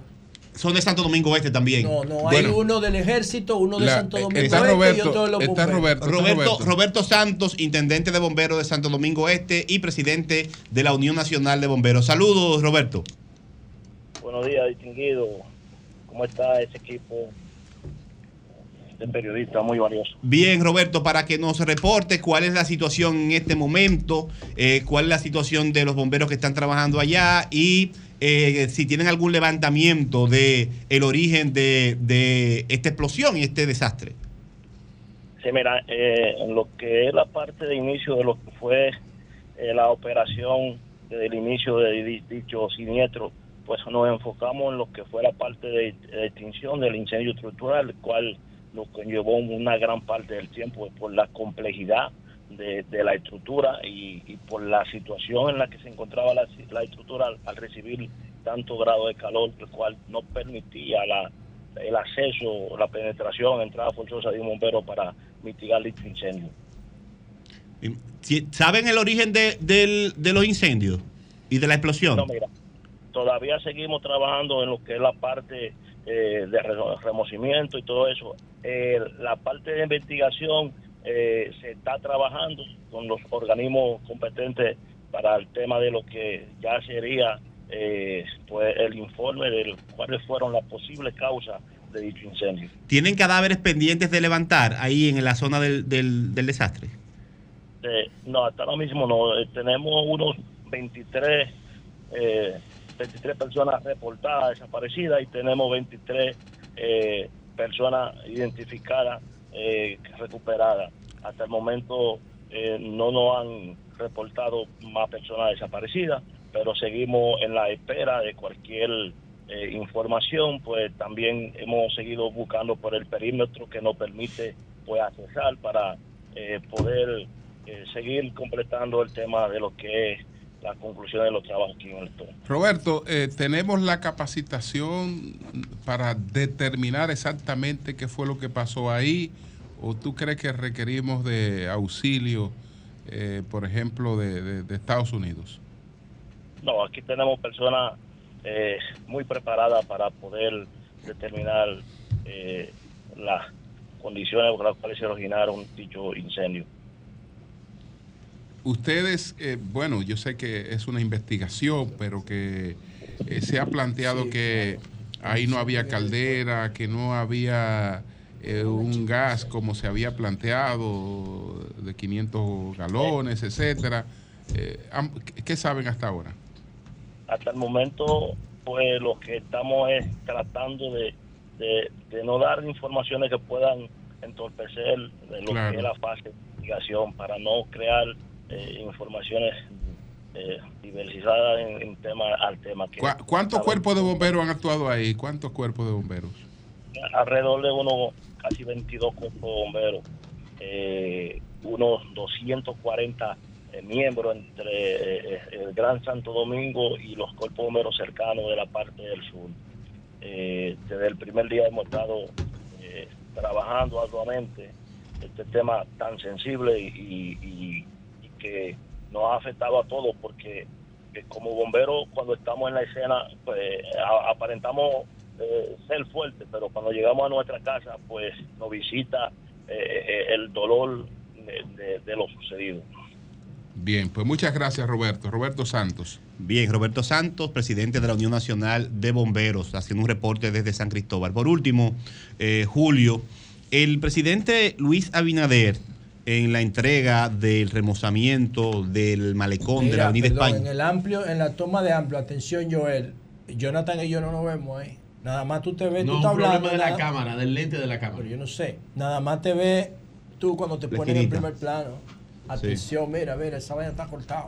Sí, que cuadren ahí. En, la, en el acto de entrega del remozamiento del malecón de la Avenida España, el presidente Luis Abinader hizo una descripción muy interesante y explicaba cómo durante mucho tiempo la entrada al Gran Santo Domingo, al distrito por el Aeropuerto Internacional de las Américas, se da en una avenida del primer mundo, que es la Avenida de las Américas, bien, eh, tiene mucho tiempo eh, en desarrollo y en uso, y se da, pero al mismo tiempo el contraste de que la mayoría de los sectores que están a la derecha después del peaje, comenzando ahí en, en la caleta, son sectores que no tienen ni siquiera aceras y contenes. Muchos años en esa condición y que tienen muchas necesidades muy básicas. Una avenida del primer mundo de entrada a la capital es rodeada de sectores con condiciones del tercer eh, mundo.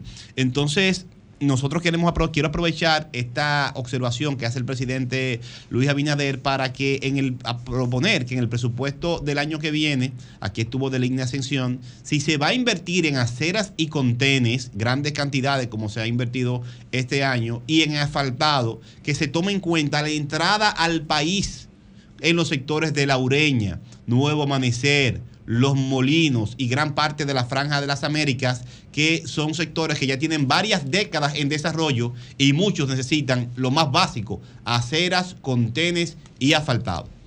Gracias, Julio. Cambio y fuera. Bueno, vamos a tomar llamadas. Vamos a ver si nos comunicamos con alguien también de Santiago Rodríguez, porque hace días que hay un chisme ahí con un apartamento que supuestamente el presidente le entregó a una persona y la gobernadora se lo arrancó de la mano y se quedó tan con, fea eso, eso. y se quedó con el apartamento. Viendo Y- a Carlito Bonilla pasaba el buen sin Ah, necesidad. Hay una huelga en, en Santiago Rodríguez. Sí, por no, eso. se, se le- se han levantado enérgicamente Sí. ellos contra eso. Eso fue un abuso. Y sobre todo que la persona que supuestamente fue beneficiada es sobreviviente de cáncer. Según nos informa, una persona en una situación de, de vulnerabilidad. No, y que si, si ya el MIBET, el MIBET que se emplea de verdad, y eso hay que reconocerlo, a fondo en estudiar a quién le van a hacer esas asignaciones que cumpla desde el punto de vista económico, social, familiar, evalúan todos esos elementos. Oye, la gobernadora que no participó de ese proceso de selección no puede medalaganariamente ir a hacer Y eso. no tiene derecho No tiene derecho, ni tiene facultad tampoco. No abuso. Ah, pero es la gobernadora de Santiago, Santiago Rodríguez. De Santiago Ah, yo Rodríguez. creía que era Santiago. De Santiago Rodríguez. Buenos días, Ah, adelante. Santiago tiene mucho poder. Buenos días. Buenos días. Buenos días. Buenos días a todos. Buenos días. Buenos días, ¿cómo estás? Adelante. Eh, muy apenado con lo que pasó en San Cristóbal y con relación a otro tema. Miren, señores, yo soy de la Romana Sí. Y yo les invito a ustedes, como, como prensa creíble y veraz, que vengan a la romana y hagan una encuesta a ver si es verdad que el senador Iván le gana, aunque sea a la gata de María Ramos. No le gana a nadie, ¿tú A entiendes? nadie, vengan aquí para que ustedes vean. Lo de él es mediático. Yo soy romanese. Yo soy romanese. Bien. Yo lo invito a que ustedes vengan, hagan una encuesta y yo le apuesto a ustedes que Iván queda no en el tercero, no en el cuarto lugar. Bien. Buenos días, adelante, buenos días. Buenos días, mi negro. Buenos días, chico. Buenos, adelante, adelante. Julio, pero el presidente ha quedado feo, Julio. ¿Y por qué? Julio, y decir todo esa- eh, eh, que no va, que la reelección un fracaso, que la reelección un atraso. Julio, en Tito le han hecho todo tipo de burla. El presidente ha quedado mal y feo. Julio, por otro lado, mi querido negro, bello, hermoso. Ya, ya, ya, está bueno. Falta la monería. Tú te envidioso porque no te ganaste el cariño de la Tolia Pantoja. Se lo ganó Julio. Adelante, ¿Tú sabes Toli. por lo- Porque Julio es una persona amigo de los, de los amigos. Y Julio le ha demostrado. Y mira que no fue. Ya, ya, no se oye. Pero Toli, Julio adelante, adelante. Al PLD que A es Julio, su a. Julio le gusta, Toli. a él le gusta. Julio no maestro. Toli, pero adelante con lo que tú querías decir. Ah, bueno, Julio. Sí. eh, por otro lado, decirte que el diputado Jaco Alberti estamos preparando o preparamos ya un plan de saneamiento en los 100 días cuando coja eh, la- los alcarrizos como ser síndico ya, porque yo sé que Jaco es el síndico de los alcarrizos. Eh. Por el bienestar de los alcarrizos, Jaco va a ser el síndico. Eh. Bueno, plan, En eh, sueños. Vamos a, re- vamos a transformar los alcarrizos desde su entrada hasta, el, hasta el- lo más profundo, porque es con visión, no con ambición. Es para transformar los alcarrizos y le vamos a devolver la dignidad a nuestros alcarrizos como meta ahí en Herrera. Muy Buenos bien, días. Toli, muy bien. Bien, bien. Bien, bien. Una conferencia. Bien, bien. Una conferencia. Tú sabes que el presidente eh, vino con un buen estímulo el lunes cuando se reunió de nuevo eh, con el plan de seguridad que, de- Sí, claro. que se da desde... Usted asistió a una de a las- una, pero la, en, la, en la última, la que él hizo eh, cuando vino de Nueva York, él vino con, con una buena iniciativa. Pues la, reducido. la- la recibieron bien la iniciativa. Lo único que quieren que la complemente. En la iniciativa se va a repartir un botín. Un botín. Buenos Sí, días, sí, sí, sí, no. buenos días, A los delincuentes para que no se vayan a a los delincuentes no. No, no, a no, A el botín se reparte gente que ha hecho un a asalto, una fiscales, vaina. no, no, A los fiscales, una- un fiscales bono. Y directores y directores policiales van Sí, a tener claro, un bono. un bono, un bono. Creo que No, un, botín. No, no, no, pero un bono. Es un bono. Ah, es un bono, Ah, un bono de desempeño. Un bono de desempeño, de estímulo de desempeño. Es decir, Ah, en función de los números, los que vayan presentando los mejores números van, a, está va- bien. van a tener un bono. Por ejemplo, que capture más delincuentes o mate más delincuentes. Va- No, no, no, no, no tiene que ver con eso. Es que, es que hay una serie de, Combinado. para- de parámetros que sí. se que la Que medida se que, esos parámetros se, se reducen, tú te colocas en un, en un nivel, en una posición. Mm. Entonces, por ejemplo, un director, un director policial eh, pudiera tener un bono de, dos- de esos 200 mil pesos. Bueno. Y, y- y el, y, el, y el fiscal titular también. Y así sucesivamente van a tener. Se le va a Director provincial y Eso coronel. no, se le, va, Eso- se eso- le van a eso entregar. no, se eso- le- eso es cosmético. Se le van a entregar unos bonos en función de, De su desempeño. del desempeño Claro. para, para estimular. O sea, Sí. como no trabajan, no, hay que pero no, no, no, no, porque eso no se mide así. Eso es lo que se ellos están hace trabajando. Es que eso no se. Pero, pero, pero- pero no, pero espérate, Pedro, pero espérate. Pedro, Eso- eso es un mecanismo no, no, no. muy común. Es que el no, no, director pero de la policía le va a pero dar si me 200 mil permite, pesos. pero si No, me no, no, a un permite. director, pero te- no, no, En estoy la hablando, no estoy hablando del departamental, pero espérate, un regional, Pedro. eh, Sí. provincial. Pa- Maestro, en Eh, adición a lo que usted dice, sí. para aclararle a Pedro. Con lo que sí, ellos buscan, los en puntos de todas. droga. en- No, no, Para eso no, es, no, para, no, para pero- desincentivar, buscar dinero por Ah, pero que Claro. ustedes no están, eh, pero para ¿No quiere dar en Tú no adición. fuiste a esa reunión, fue pero. Anda, No, pero no, en pero no fue la que yo fui, fue la que el presidente Sí. hizo cuando vino de Nueva En York. adición, en adición Sí. a lo que dijo Sí. Julio, si ustedes dejan aclarar no, ellos todos están contentos con Sí, eso. claro. Lo único que ellos quieren. que sea rápido. No, no que sea rápido. Bueno, no solo que ¿Tú sea rápido, sino que lo que me han dicho algunos es que Cuidado, Julio. el, pre- el bono debió. Llega con el discurso. de- exactamente. ellos dicen que no fuera promesa. Ellos, dicen, no, ellos no quieren más promesa. No, no, no, no, no es que no fuera promesa. es. Es. que ellos dicen que debió premiarse lo que se ha hecho ya. Exacto. Y a partir de ahí seguir Ah, premiando. no, pero tengo la respuesta. Pero espérate, Pedro, espérate, Pedro, espérate, ¿Qué es Pedro. Tú, tú no dejabas hablar. Es que es lo que ellos creen. No, lo lo que que se ha hecho. Pues no le toca nada, No, pues yo, han hecho nada. Mira, han hecho mucho, han hecho mucho. Eh, y aparte de todo, en, en, en- aparte eh, con lo que dice el maestro, en adición a lo que dice el maestro, en toda la gerencia moderna de todo el Sí. mundo y todos los países se miden por índices de desempeño. Y ahora mismo lo que se está implementando en los planes de seguridad ciudadana y en todo Sí. lo que está dirigiendo el preside- presidente, lo sabe don Julio que fue a no. eso, lo saben los eh, eh, opinadores y los, Julio, los eh, y los- y jefes de cabos, ¿qué le- opinión de este país, más o menos? Bueno, que ellos tienen- ahí se está midiendo todo. Eso es lo que se Ah, estila. El Eh. plan de seguridad ciudadana se está midiendo todo, todo con estadísticas y mediciones. No es al ojo por ciento. Eso es lo que se estila y se ha propuesto también desde las comunidades que los policías tengan un mayor nivel de control social y que también tengan un régimen de incentivos por el desempeño. Sí. Así Eso es. estaría bien. Bueno, Entonces, ahora viste cómo lo arreglaste. Ok, Ángel Cuello, desde Santiago Rodríguez. Ángel, Ángel es el presidente de la ADP allá. ¿Y qué es lo que En pasa? Sabaneta. que tiene el lío. Ángel, Buenos ¿Qué es días. lo que pasa? cuéntanos qué fue lo que pasó allá, Ángel, con la gobernadora y el apartamento. Bien, en un primer momento saludar a todo ese equipo extraordinario, al país, al mundo. Eh, la situación es que la profesora Julia Esteves, la cual es una maestra jubilada, sobreviviente de cáncer, ya una persona envejeciente, el domingo intentó ingresar al apartamento que le fue entregado con un acto eh, en el cual estuvo el presidente de la República, se le asignó un apartamento, todo el pueblo se sintió bien, dado a una maestra de más de 36, 33 años en servicio en favor de la comunidad, y resulta que el domingo le prácticamente le quitan el apartamento porque se lo asignan a una sobrina, señora gobernadora. Eso es extraño porque ¿Y cuál- eh, no estaríamos ¿Cómo se llama la gobernadora de Santiago Rodríguez? doña Ibelis Almonte. Ok.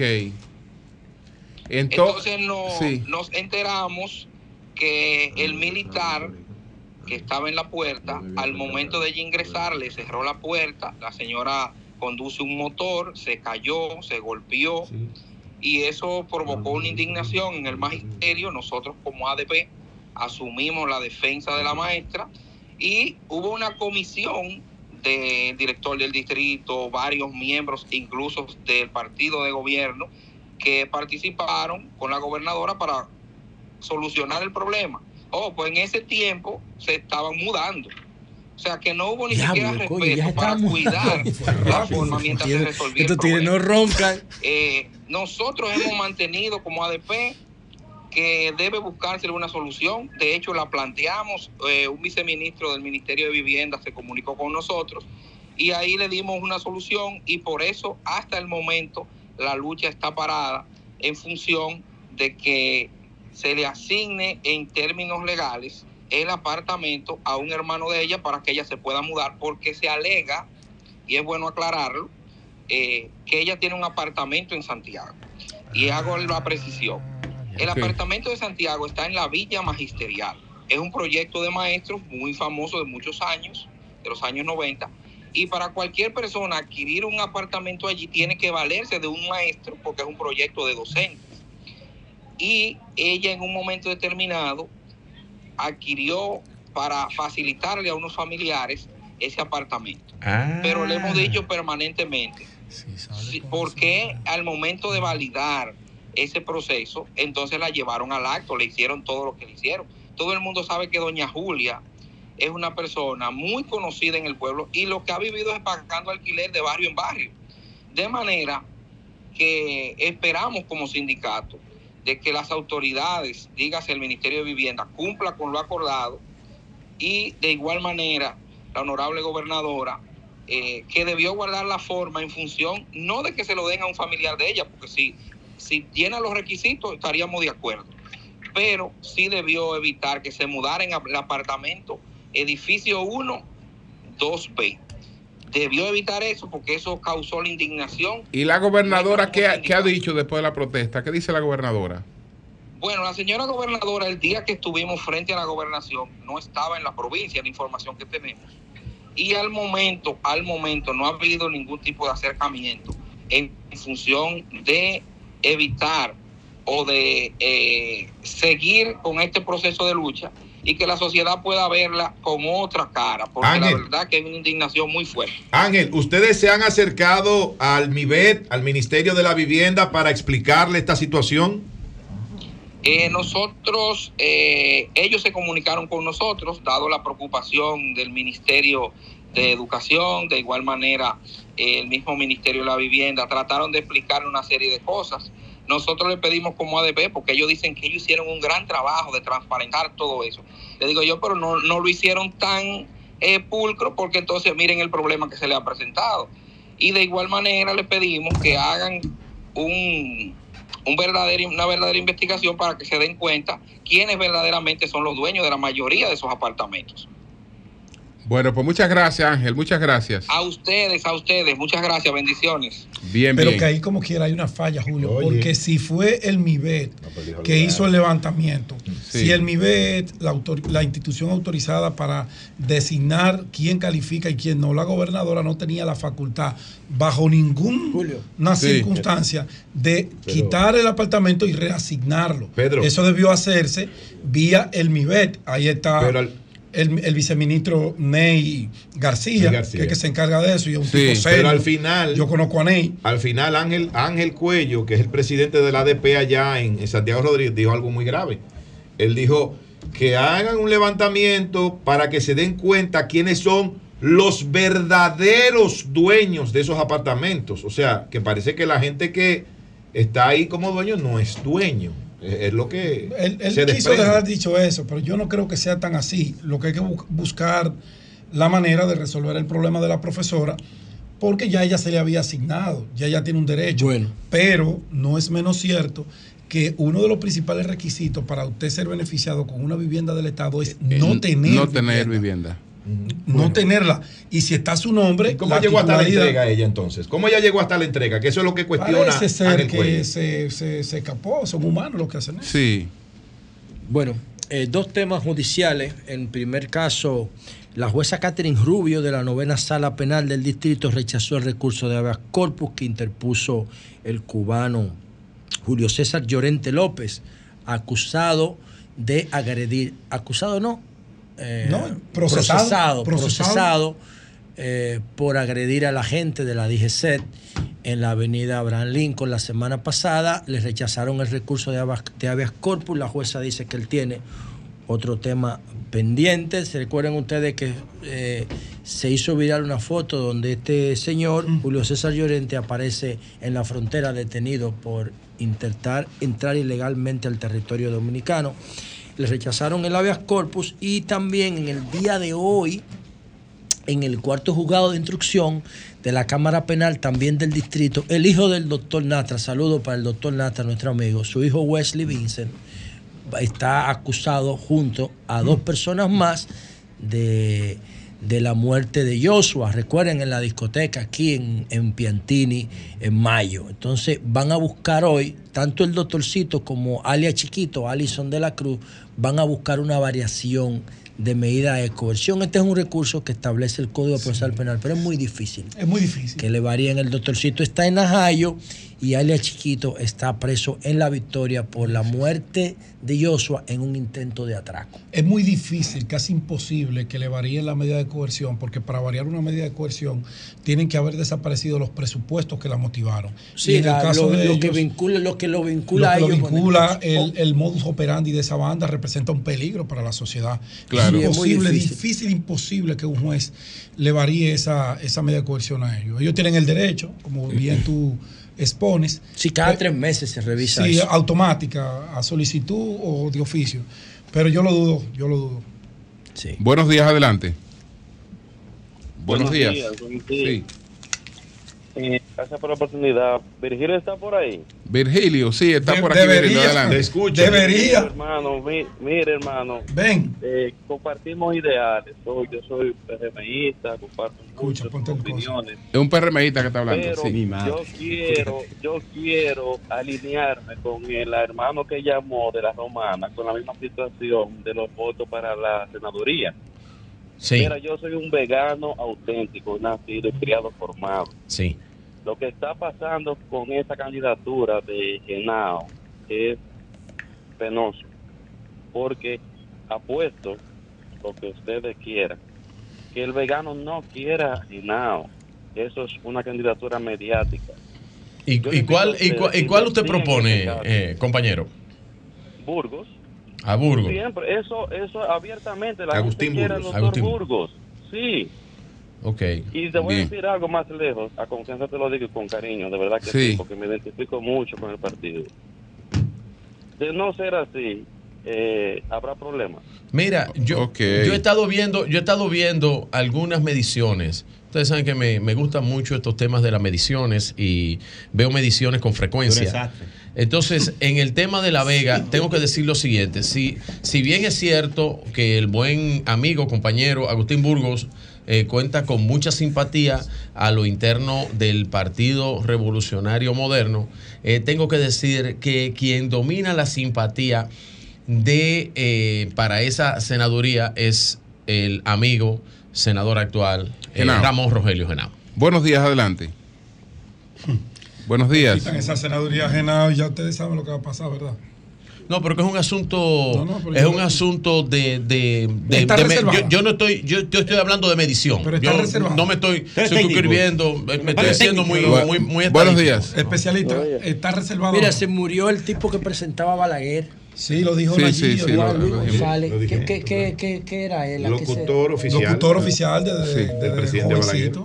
Y el maestro, Puerto 89 Platén. maestro, ah, 89 años. Preguntémosle a la gente si están de acuerdo con que saquemos a Santana de- del Panteón Nacional. Buenos días, buenos días, buenos días. Es una buena encuesta. Nadie va a sacar Buenos días, buenos días. ¿Cómo están ustedes? Julio lo reivindicó hoy. Buenos El maestro días. lo reivindicó. Oye, hermano. Eso lo hizo Balaguer para burlarse del pueblo dominicano. En el, Sí, adelante. En el 86. Recuerda el tema En el que 78 estuvimos fue, ¿verdad? planteando sobre la cabaña que se está realizando en la 30 de mayo. Jesús Ramos, ustedes vinieron aquí en comisión, hermano. ¿Cómo va el tema? Oh, no, eh, la sentencia, estamos esperando el fallo.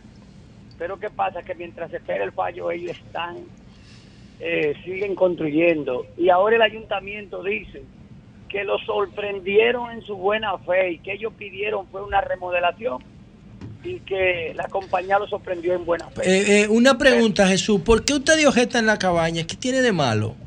No, es que hay sentencia en contra de la cabaña y recuérdate que es un residencial.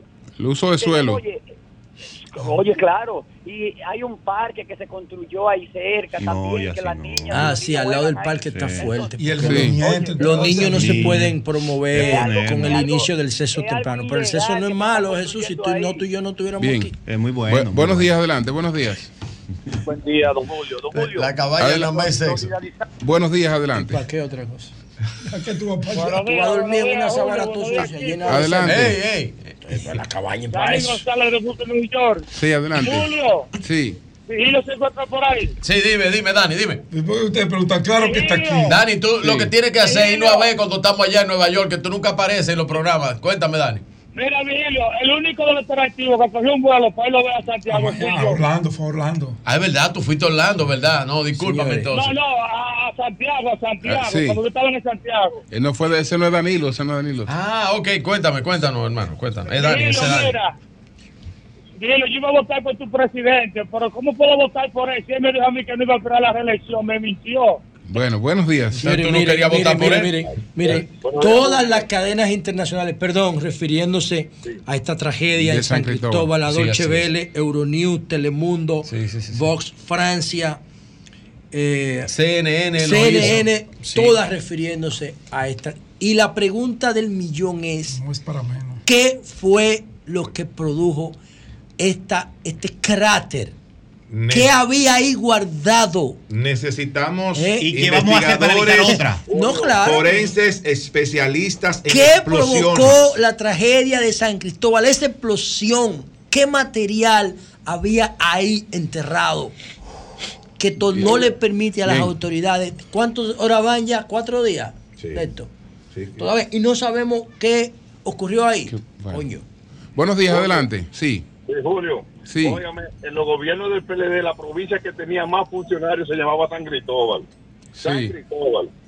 Óigame, y no ha ido ni el PLD. No es verdad. La provincia que tenía más funcionarios era San Juan. a eso, eso es falso. Eso es falso. San Juan.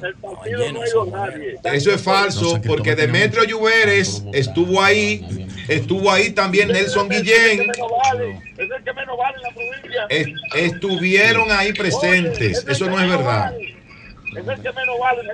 No, ve, es, una, es un Bueno. enemigo de- del PLD. Buenos días, adelante, buenos días. Sí. Sí, Julio, óyeme, no supieron hacerle la pregunta, hombre, el ministro Julio. ¿Cuál pregunta? ¿Cuál, cuál era? al- al- el bono es para los que están en la carrera administrativa, no por desempeño. Se llama bono Yo de se lo desempeño. pregunté, yo se lo pregunté no. al señor ministro de Pero por el simple hecho de tú estar en la carrera no te van a dar un bono. Tiene que haber un. Tiene que tener un- Es de desempeño. Pero óyeme, pero Eso se ¿qué- utiliza. Que es para los que están en la carrera administrativa, hermano. No digas que no. Es para la así, carrera. Pero es un bono de la desempeño. administrativa, No por bono, por desempeño. Es que es un KPI, hermano, es un Bueno, bono por desempeño, claro. por Buenos días, índice de adelante. desempeño. Buenos días. Aquí hay mucho desconocimiento con respecto a Buenos ese días. tipo de, de bonos. Gerencialmente eso se utiliza mucho. Buenos días. Buenos días, de la Romana. ¿Se escucha mal? Dime. Buenos días. Sí. Aló. Adelante, hermano, adelante. Te Buenos días, adelante, buenos días. Sí, buenos días. Adelante. Sí. Eh, yo lo que quiero saber, y ustedes me perdonan, la vida hay que preservarla. Pero, por ejemplo, individuos que estaban saqueando allá donde ocurrió la desgracia, para esto en este país debería haber, y estoy seguro que no será necesario usar la pena de muerte para Hay muchas que, cosas. hay que revisar la, la, la, la situación con ese caso, porque meterte a robar en medio de esa tragedia sí. amerita una sanción. No, en- eso es armado. No, eso no, no hay alma ahí, No, es es un que no es desalmado. cuestión de alma, es que aquí hay una cultura de la corrupción. hermano. Cuando se incidente un camión puede estar lleno Sí, de agua no. o de varilla, De- de varilla, o de robo, refresca, o de lo que sea. Y, y la gente a- lo que va a robar. Y una- tú viste el tipo que le sacó la pistola a uno que Sí, va- se la es robó. afectado. Sí, Ahí sí. mismo, montando el motor, No, no, montó es que el no- motor y le sacó la pistola. Es una cultura. El crimen no tiene, no tiene barrera. Caramba. momento. Bueno, buenos días, buenos Los días. los dominicanos, Desalmado. La dominicanidad. Buenos días. Nos esperará Satanás en el infierno. Adelante. Milky Corniel, desde Palmarejo. Adelante. Sí, porque hay una inquietud ahora. Todos tenemos una inquietud de qué fue lo que pasó, pero realmente se está trabajando con eso. Pero hay que ser paciente porque se supone que el que estaba ahí adentro es el que sabe qué fue lo, en real lo que pasó. Bueno, no, si, si tuviéramos un Estado de verdad, el Estado sabe todo lo que está en su territorio. Lo que pasa es que nosotros no tenemos un Estado de verdad. Nosotros No. tenemos un territorio con cédula y bandera. Eso no es un Además, Estado. todo fuego, toda un. Estado de verdad, como dice Thomas Hobbes en el Leviatán.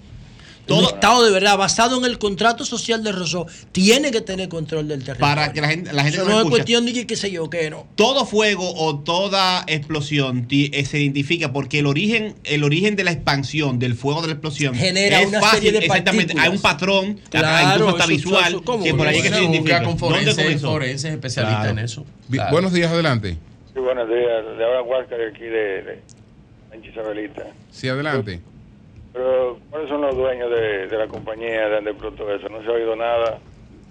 Bueno, eh, bueno eh, yo le decía ahorita, más temprano, que Alicia Ortega hizo un reportaje sobre una fábrica de, no una, una fábrica de plástico o una recicladora de plástico. Y ella menciona tres personas ahí.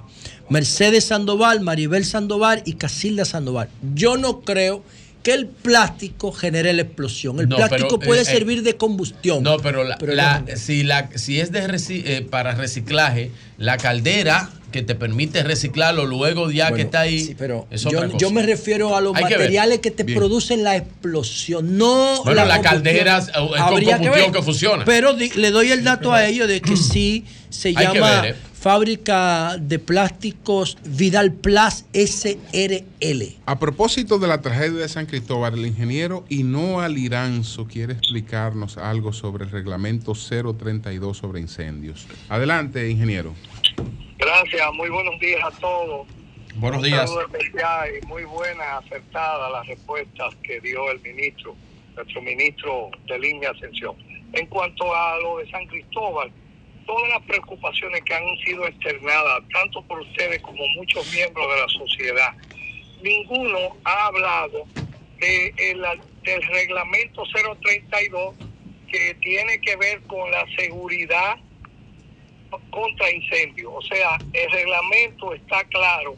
Es un reglamento para la seguridad y protección contra incendios, que fue el decreto 85-11 y que fue modificado por otros dos decretos en el 16 y en el 19. Eso, el contenido de este reglamento prevé que todas las edificaciones, según el uso que va a tener, tienen que estar dentro de las normas que establece el reglamento. Digamos, eh, establece el reglamento en su artículo 5, que fue modificado en el 19, que todas las edificaciones existentes, en caso se le dará un plazo de 5 años a partir del año 19, a partir de esa fecha, para que sean actualizados las instalaciones y los requerimientos de seguridad y protección contra incendios. De modo que hace eh, desde el 19 para acá, todas esas eh, edificaciones eh, viejas existentes tienen que ser actualizadas. Ahora, ¿a quién le corresponde actualizarlo? En el artículo, eh, en uno de los reglamentos, en uno de los artículos, establece que será el cuerpo de bomberos, en el artículo 7, el cuerpo de bomberos municipal que corresponda y, y será quien regulará esas edificaciones existentes. Estará encargado de verificar que hayan sido presentadas, en este caso dice el reglamento de obras públicas, el reglamento viejo, pero ahora es al MIBE, al Ministerio de la Vivienda, que ahí tienen que presentarlo. Sí. Los bomberos van a requerir a todas las fábricas y edificios existentes en, ca- en su municipio los planos de diseño contra incendios que tienen para Así darle es. cumplimiento a ese artículo 5 del reglamento. Y entonces los bomberos, que muy bien ustedes han estado propugnando para que sean establecidos económicamente para dar solución, pero ya estas soluciones que ustedes eh, eh, con, con recursos es para posteriori. Pero en la prevención, la aplicación del reglamento obliga que los bomberos de cada municipio tienen que estar atentos y, y y velando porque esas edificaciones cuenten con los planos y la, de contraincendio. En caso de que no lo tengan, y las inspecciones hay que hacerlas, eh, que lo tengan, la inspección hay que hacerla permanente. Es un costo, ese costo debe ir a los bomberos, igual que las multas por no tenerla, que prevé el mismo reglamento, deben ir a los bomberos. Todos esos reglamentos, esos reglamentos de obras públicas que ahora están en manos del MIBE y muy acertadamente están siendo revisados, nosotros entendemos que para la prevención se pueden establecer dos cosas. Accionar sobre la- los bomberos y que ellos, junto a Defensa Civil, se puedan, eh, algún decreto del presidente donde señale que se forma un organismo como UNESPI, que es una oficina de vulnerabilidad. Aquello es sísmico, pero ahora puede ser una oficina de vulnerabilidad contra incendio o de incendio. Bien. Y en ese sentido, los bomberos con defensa civil pueden actuar. Pero Bueno, pues gracias. Los bomberos tienen una alta responsabilidad de prevención de acuerdo a este reglamento que hay que darle muchas instrucciones. Los alcaldes tienen que caerle atrás a los bomberos, apoyarlos, pero que hagan, hagan la labor preventiva. de Gracias, Ainhoa. Gracias, gracias. Gracias. Él lo dijo, lo primero que hay que hacer es apoyar a los bomberos. Hay veces que los bomberos no tienen ni, ni escaleras tienen. Pero que el- Ah, ni, ni uniformes Pero me refiero a mi comentario. Ni lo que yo dije, que, no- que los municipios, los bomberos son municipales, dependen de los ayuntamientos. Pero, por dependen- Dios. pero los, los bomberos, a- hay municipios en este país de relevancia turística. Un bombero arriesgar su vida por de 15 mil relevancia pesos. turística con casas de millones de dólares que no tienen la capacidad de apagar incendios. La clave está en la ley 146 del 2002, la ley de seguro sobre seguro y fianza. Esa ley produce muchísimo dinero cada año y la tasa de pago por póliza contratada es sumamente baja. Y ahí están los fondos para tú financiar el equipamiento y los salarios de los cuerpos de bomberos. ¿A quién le conviene eso? A las aseguradoras, porque las aseguradoras son las que tienen que pagar. Es de ahí que Claro. tienen que salir los costos. Bueno. Obviamente, esa gente da mucho cuarto para la campaña. Mire, hay que no. ver cómo abordan el problema. No, Pero Julio. ahí hay un nicho para encontrar esos cuartos. Y ahora, No, otra cosa, no, no, rápido, Julio. perdón, No, eh, sí. Virgilio. No aborden los temas de planificación en crisis, que eso no sirve. Cuando no haya crisis, vamos a hablar de bomberos. Cuando no haya temblor, vamos a hablar de prevención sísmica. Cuando tú abordas, buscas soluciones en medio de la crisis, tú lo que estás es haciendo populismo Pero, no, pero la, la Claro. crisis es la que genera la planificación. No, la crisis sí. Tipo De la Pero tú crisis no puedes. vienen las grandes soluciones. No, yo no me refiero a eso. Yo no me refiero a eso. Yo no me refiero a quitarle importancia al tema. Es momento- Lo que pasa es que cuando tú, a- cuando tú le buscas solución a una crisis en medio de la tragedia, tú sabes muy bien Claro. que tú no estás haciendo ningún plan frío. Tú lo que estás tratando es de, de beneficiarte del problema. Ya más de un incendio hemos tenido, José, y explosiones. Cuando, eso no, cuando no haya Don Julio. fuego, háblame de bomberos. Don Julio, y esto voy a don Julio. creer. Virgilio, Julio. Nadie más va a hablar de eso en 10 días. va- Van a empezar a anunciar algunas alianzas. Ya hay, ya hay algunos acuerditos. Muy importante. Hoy tú no viste, hoy tú no al general. acuerditos, y van a empezar, no van a viste al empezar, general. a- van a Mira, empezar a anunciar. No hay que anunciarlo, mira. El general Zorrillo Sura andaba de visita por Washington. Mi amiga Marisa Ortiz. Eh, No, no, no, Marisol no. Tita- Marisol Tita- a la tuya Yo me refiero, yo A me sí, sí, sí, van a empezar a Sí, lo único que esas a alianzas, esas alianzas que a van a anunciar, esas alianzas que van a anunciar, no hay votos donde están, Está ah, bien, donde lo van a anunciar, no tienen El- relevancia. eh, desde el punto de a vista del votos. gobierno, desde el punto de vista del gobierno, voy a decir algo por aquí. No, ya hubo, hubo uno que le mandaron así que buscó una diputación. Tiene, Ah, el, sí. ego, tiene el, el ego un poquito alto, Ey, Julio, pero no le mandaron así que buscó Julio, una diputación. Julio, Julio, lo mandaron Julio. a una diputación. Julio, No, no, con eso. Para ¿Y mí, por qué? ¿Y por qué? Pero, Para mí pero, el objetivo- pero él, pero Es ese, correcto, eso, pero, eso es eh, correcto. pero es un hombre, pero es un hombre de paz él. Sí. Ahora, ¡Cambio él- fuera!